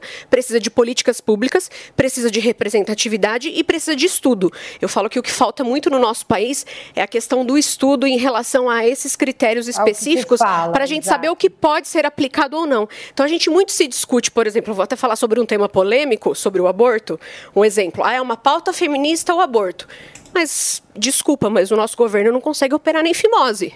Então, assim, como que a gente vai colocar essa pauta dentro do SUS? Eu acho que é uma coisa relevante, mas a gente usa isso como um sensacionalismo para poder fazer uma divisão política, para a gente abafar movimentos em detrimento de questões políticas separatistas, mas não necessariamente é uma pauta que caiba numa relevância dessa forma. Eu acho que o direito da mulher ele ainda tem muita coisa ainda que precisa acontecer dentro dessa pequena Exato. parcela. Mas, Juliane, você percebe que esse sensacionalismo do movimento feminista é mais tóxico, que eu chamo, vende mais essa narrativa do que o feminismo é, tradicional? Porque as pessoas que não têm tanto esclarecimento como você, que trabalha com isso, que é uma ativista dos direitos das mulheres, elas entram lá nas suas redes sociais, lá no Instagram, e elas se dizem feministas e elas concordam com o tema que, liber, é, que é, abortar é uma liberdade, é um empoderamento feminino, que sair nas ruas como elas bem quiserem, seus meu corpo, minhas regras, é, libertinagem sexual, é normal. Então, as pessoas que não têm tanto esclarecimento sobre o tema, elas acabam pegando essas vertentes e tomando como verdade. Então, por isso que nós temos que tomar um pouco de cuidado quando nós usamos esse tema é, do feminismo, porque as pessoas não têm tanto conhecimento. Então, existem várias classes do feminismo, ok, mas existe um bolo todo do feminismo, né? Para quem está ouvindo a gente. O feminismo é, né? Existem várias subclasses, igual você colocou, ok.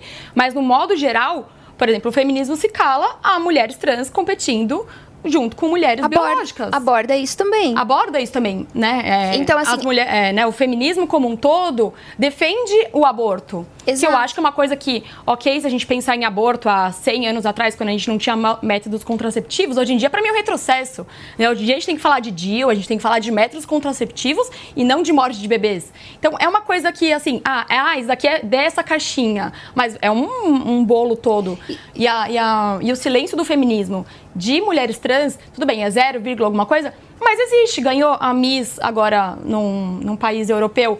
É uma mulher trans, melhor nadadora, uma mulher trans. Então, acaba, isso acaba ah, tirando do que vocês próprios. Uma mulher trans, mas eu não acho justo uma mulher trans competir com outras mulheres. Então, é isso que eu falo. Bom. Por que, que eles não colocam é, o, uma outra categoria, então? Sim. Porque é impossível. A terceira categoria. Isso, é impossível, é biológico. A nossa força competida com a força de um homem, independente de qual é, orientação sexual ele decidiu ter, é completamente E diferente. tá ocupando os espaços de poder. Exato. de E a mulher. mídia Essa está questão do colocando. esporte tem que olhar a competitividade, meu. Se detonar a competitividade, acabou essa história. É, varia conforme a modalidade, né? É Mas é, competitividade, é meu. esporte, é beleza, é tudo. Então, está roubando um lugar, está vindo como algo normal, sendo que não é. Agora, meninas, posso inserir um outro tema aqui interessante, meu querido Felipe Campos, que vocês sabem, né? Eu, Felipe e Antônia, a gente é, tem uma liberdade entre nós três, principalmente, né, Fê?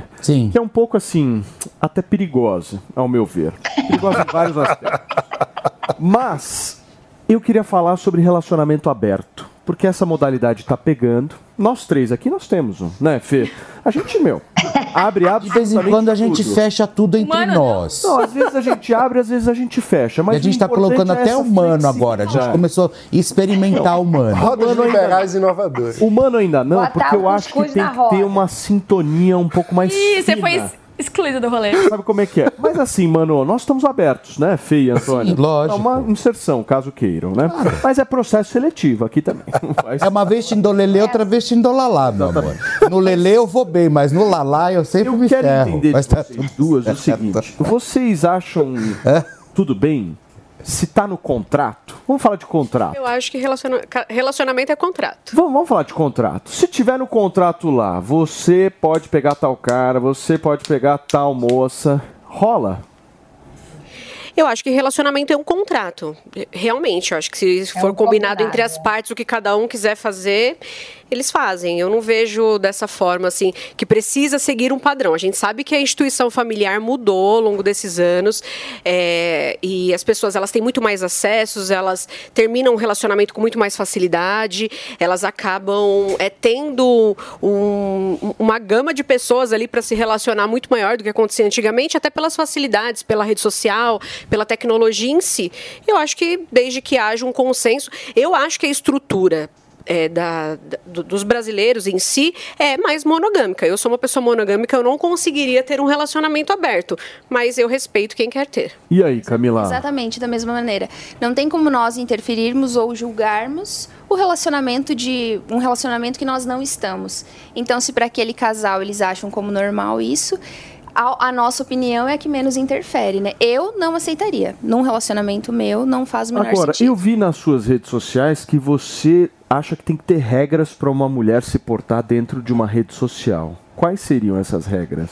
Não que seriam regras, como eu falo. O meu Bom conteúdo... senso, né, Camila? Bom senso. Exato. O meu conteúdo é mais conservador e tradicionalista. Então, um ponto que eu trago é o seguinte: mulher, se você não quer ser vista como um objeto sexual, não se mostre como um objeto sexual nas redes sociais. Então, é impossível eu estar ali no meu Instagram com um milhão de fotos de biquíni, um milhão de, de fotos me vulgarizando e esperar que um homem venha ali e queira ver o meu intelecto. Mas não pode postar uma foto de biquíni? Claro que pode. Mas você aparece o quê? De gravata? É. Não, apareça assim como eu estou aqui. Ah. Eu- Pode mas fazer eu entrevista na seguinte- cama de lingerie? Mas o que eu falo assim, é hipocrisia. Não, o que eu falo assim, é hipocrisia. Não tem nada de errado a mulher aparecer de biquíni se ela quiser. Mas é hipocrisia ela julgar o homem que vai vir até ela e falar. Ó, gostosa, mandar um foguinho, mandar alguma coisa. Ela está expondo Então o corpo tá dela dessa Antônia é maneira. hipócrita. É isso que você tá dizendo. Antônia, eles Eu colocaram palavras na minha boca. Não, não, porque é o seguinte, eu recomendo. Ela não gosta do na cama da gata. Eu, eu recomendo. Pega você e seu marido um dia à noite, digita no YouTube, na cama da gata. Meu, um espetáculo aquilo pra você assistir junto com teu parceiro, a tua parceira. Meu, dá uma É eu- relação organizada. O que eu penso assim, eu- tudo que eu posto, e imagino que vocês também, vocês postam com alguma intenção. Nós somos intencionais e estratégicos nas nossas redes sociais. Então, se eu postar uma foto expondo meu corpo, vulgarizando, eu tenho uma intenção. Eu quero likes, eu quero curtidas, eu quero que as pessoas venham até mim. No meu Então, caso, não- eu quero um bofe, eu quero um boy mesmo. É, Antônia, por, que- por que, que você aparece de lingerie, Antônia? Olha nos olhos da Camila e fala. Lingerie, eu nunca mais, eu nunca mais postei lingerie, mas é porque eu não tô podendo mesmo. Porque se eu tivesse, eu postaria mesmo, entendeu? Mas não tô podendo, então a gente fica quieto. Mas, Paula, eu te faço uma pergunta. Você é casado. Sim. Você vê uma foto de uma mulher que postou um, um- um trecho de um livro. e Ele uma vê- mulher. ah, ele não dá like. Trecho de um Um livro? trecho de um livro. Ah. Digamos, uma mulher que postou uma foto de um trecho de um livro, uma mulher que postou uma foto de um biquíni, ela toda de biquíni na praia se vulgarizando. O seu pensamento perante essa mulher é o mesmo? Olha, querida, depende. Pronto, respondeu a te falar- pergunta. Não, não, depende. Depende do seu objetivo, depende da Exato. articulação. Tudo na vida é uma questão de articulação, querida. Eu, eu acho isso já, eu, acho isso eu já discordo totalmente. Eu acho isso extremamente prejudicial. Até a fala, sabe por quê? Por quê? A fala dela? É, e também essa questão, por exemplo, assim. ah, o que, que você sente quando você olha uma foto de uma mulher de biquíni? É justamente isso que a gente precisa desconstruir no outro. A gente precisa fazer com que as pessoas vejam aquilo de uma forma mais naturalizada. A gente sabe que existem mulheres, existem pessoas que. eu- a gente não está discutindo aqui o caráter de cada pessoa. Mas você incutir isso dentro da sua cabeça, que a forma como a pessoa se veste está provocando uma reação de um outro. É o que causa os assédios, é o que causa os estupros, é o que Ah, causa. mas isso é impossível. mas- isso é mas eu tô- impossível. Eu acho, daí eu discordo também. Então, quer dizer, é óbvio que tudo é, tudo é sensualizado. O ser humano, ele vive de emoções e de estímulos. Sim, então, ou seja, é impossível ir, por exemplo, para Ipanema, ver aquele monte de homem passando de sunga para baixo, para cima, e você não fica tonto, entendeu? A mesma coisa é a mulherada. Isso de não justifica Isso não você ter uma ação em virtude Ah, não, disso. Isso também ela falou, por exemplo. entendeu? A pessoa vai lá e curte, ou ela faz. Isso dentro das redes sociais, tudo bem. Mas a gente precisa entender que isso está muito dentro da cabeça. Quando a gente tenta normalizar isso através das fotos, das coisas, a gente faz com que o homem também veja de uma forma diferente. Tudo que vai ficando mais maçante vai aca- acaba sendo mais normalizado. Então, assim, eu preciso ensinar a mulher a se vestir para que o homem olhe para mim e entenda que eu tenho valor, entende? Deixa eu só, deixa eu só me despedir, só, só um minutinho. Eu preciso me despedir de você que nos acompanhou através do rádio. Muito obrigado a vocês pela companhia, pela audiência. Amanhã a gente está de volta. Essa é a Jovem Pan Jornalismo Independente. E para você que está na televisão, a gente segue aqui com essa discussão super Então, gostosa Ju- para uma segunda-feira. Por favor, Camilinha. Então, Ju, mas eu vou te fazer uma pergunta. É, descreva pra mim, aparentemente, uma mulher. Uma. Uma mulher conservadora. Descreva pra mim como ela se veste, como ela se apresenta. É, uma mulher conservadora, em regra, vai cobrir as partes do seu corpo, porque ela acredita que se ela mostrar aquilo, ela vai estar se, se vulgarizando. Ok. Descreva pra mim uma mulher que trabalha com o seu próprio corpo. Uma mulher que trabalha com o corpo. Isso. Ela vai mostrar o seu corpo. Então, po- se você vê na rua essas duas mulheres, você vai conseguir imaginar já na hora qual é qual.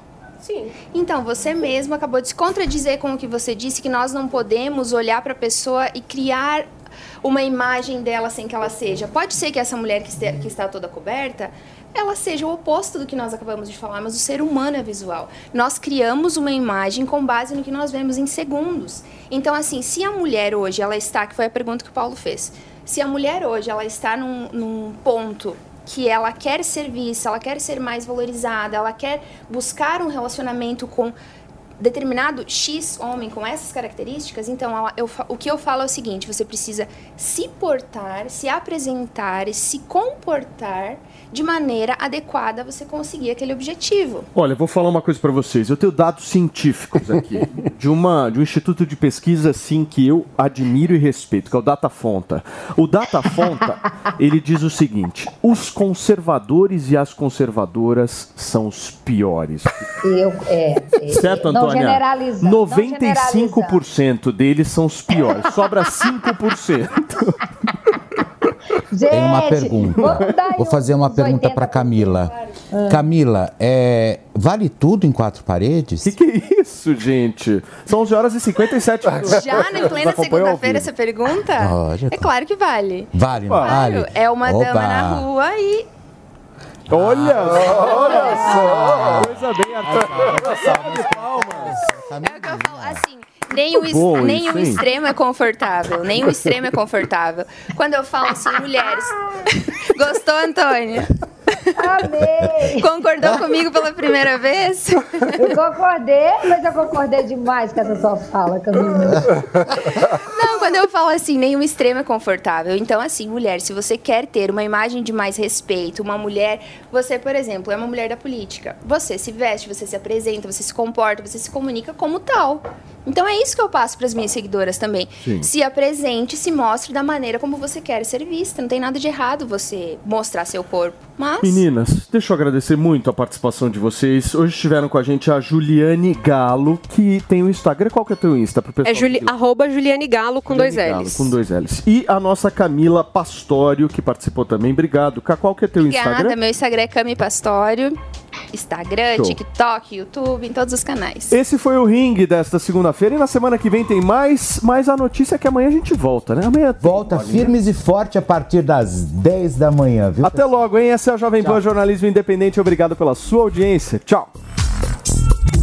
A opinião dos nossos comentaristas não reflete necessariamente a opinião do Grupo Jovem Pan de Comunicação.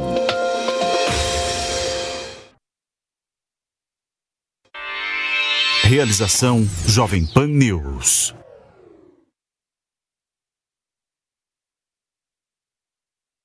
Hello, it is Ryan, and I was on a flight the other day playing one of my favorite social spin slot games on chumbacasino.com. I looked over the person sitting next to me, and you know what they were doing? They were also playing Chumba Casino. Coincidence? I think not. Everybody's loving having fun with it. Chumba Casino is home to hundreds of casino style games that you can play for free anytime, anywhere even at 30,000 feet. So sign up now at ChumbaCasino.com to claim your free welcome bonus. That's ChumbaCasino.com and live the Chumba life. No purchase necessary. Group. Void prohibited by law. See terms and conditions. 18 plus.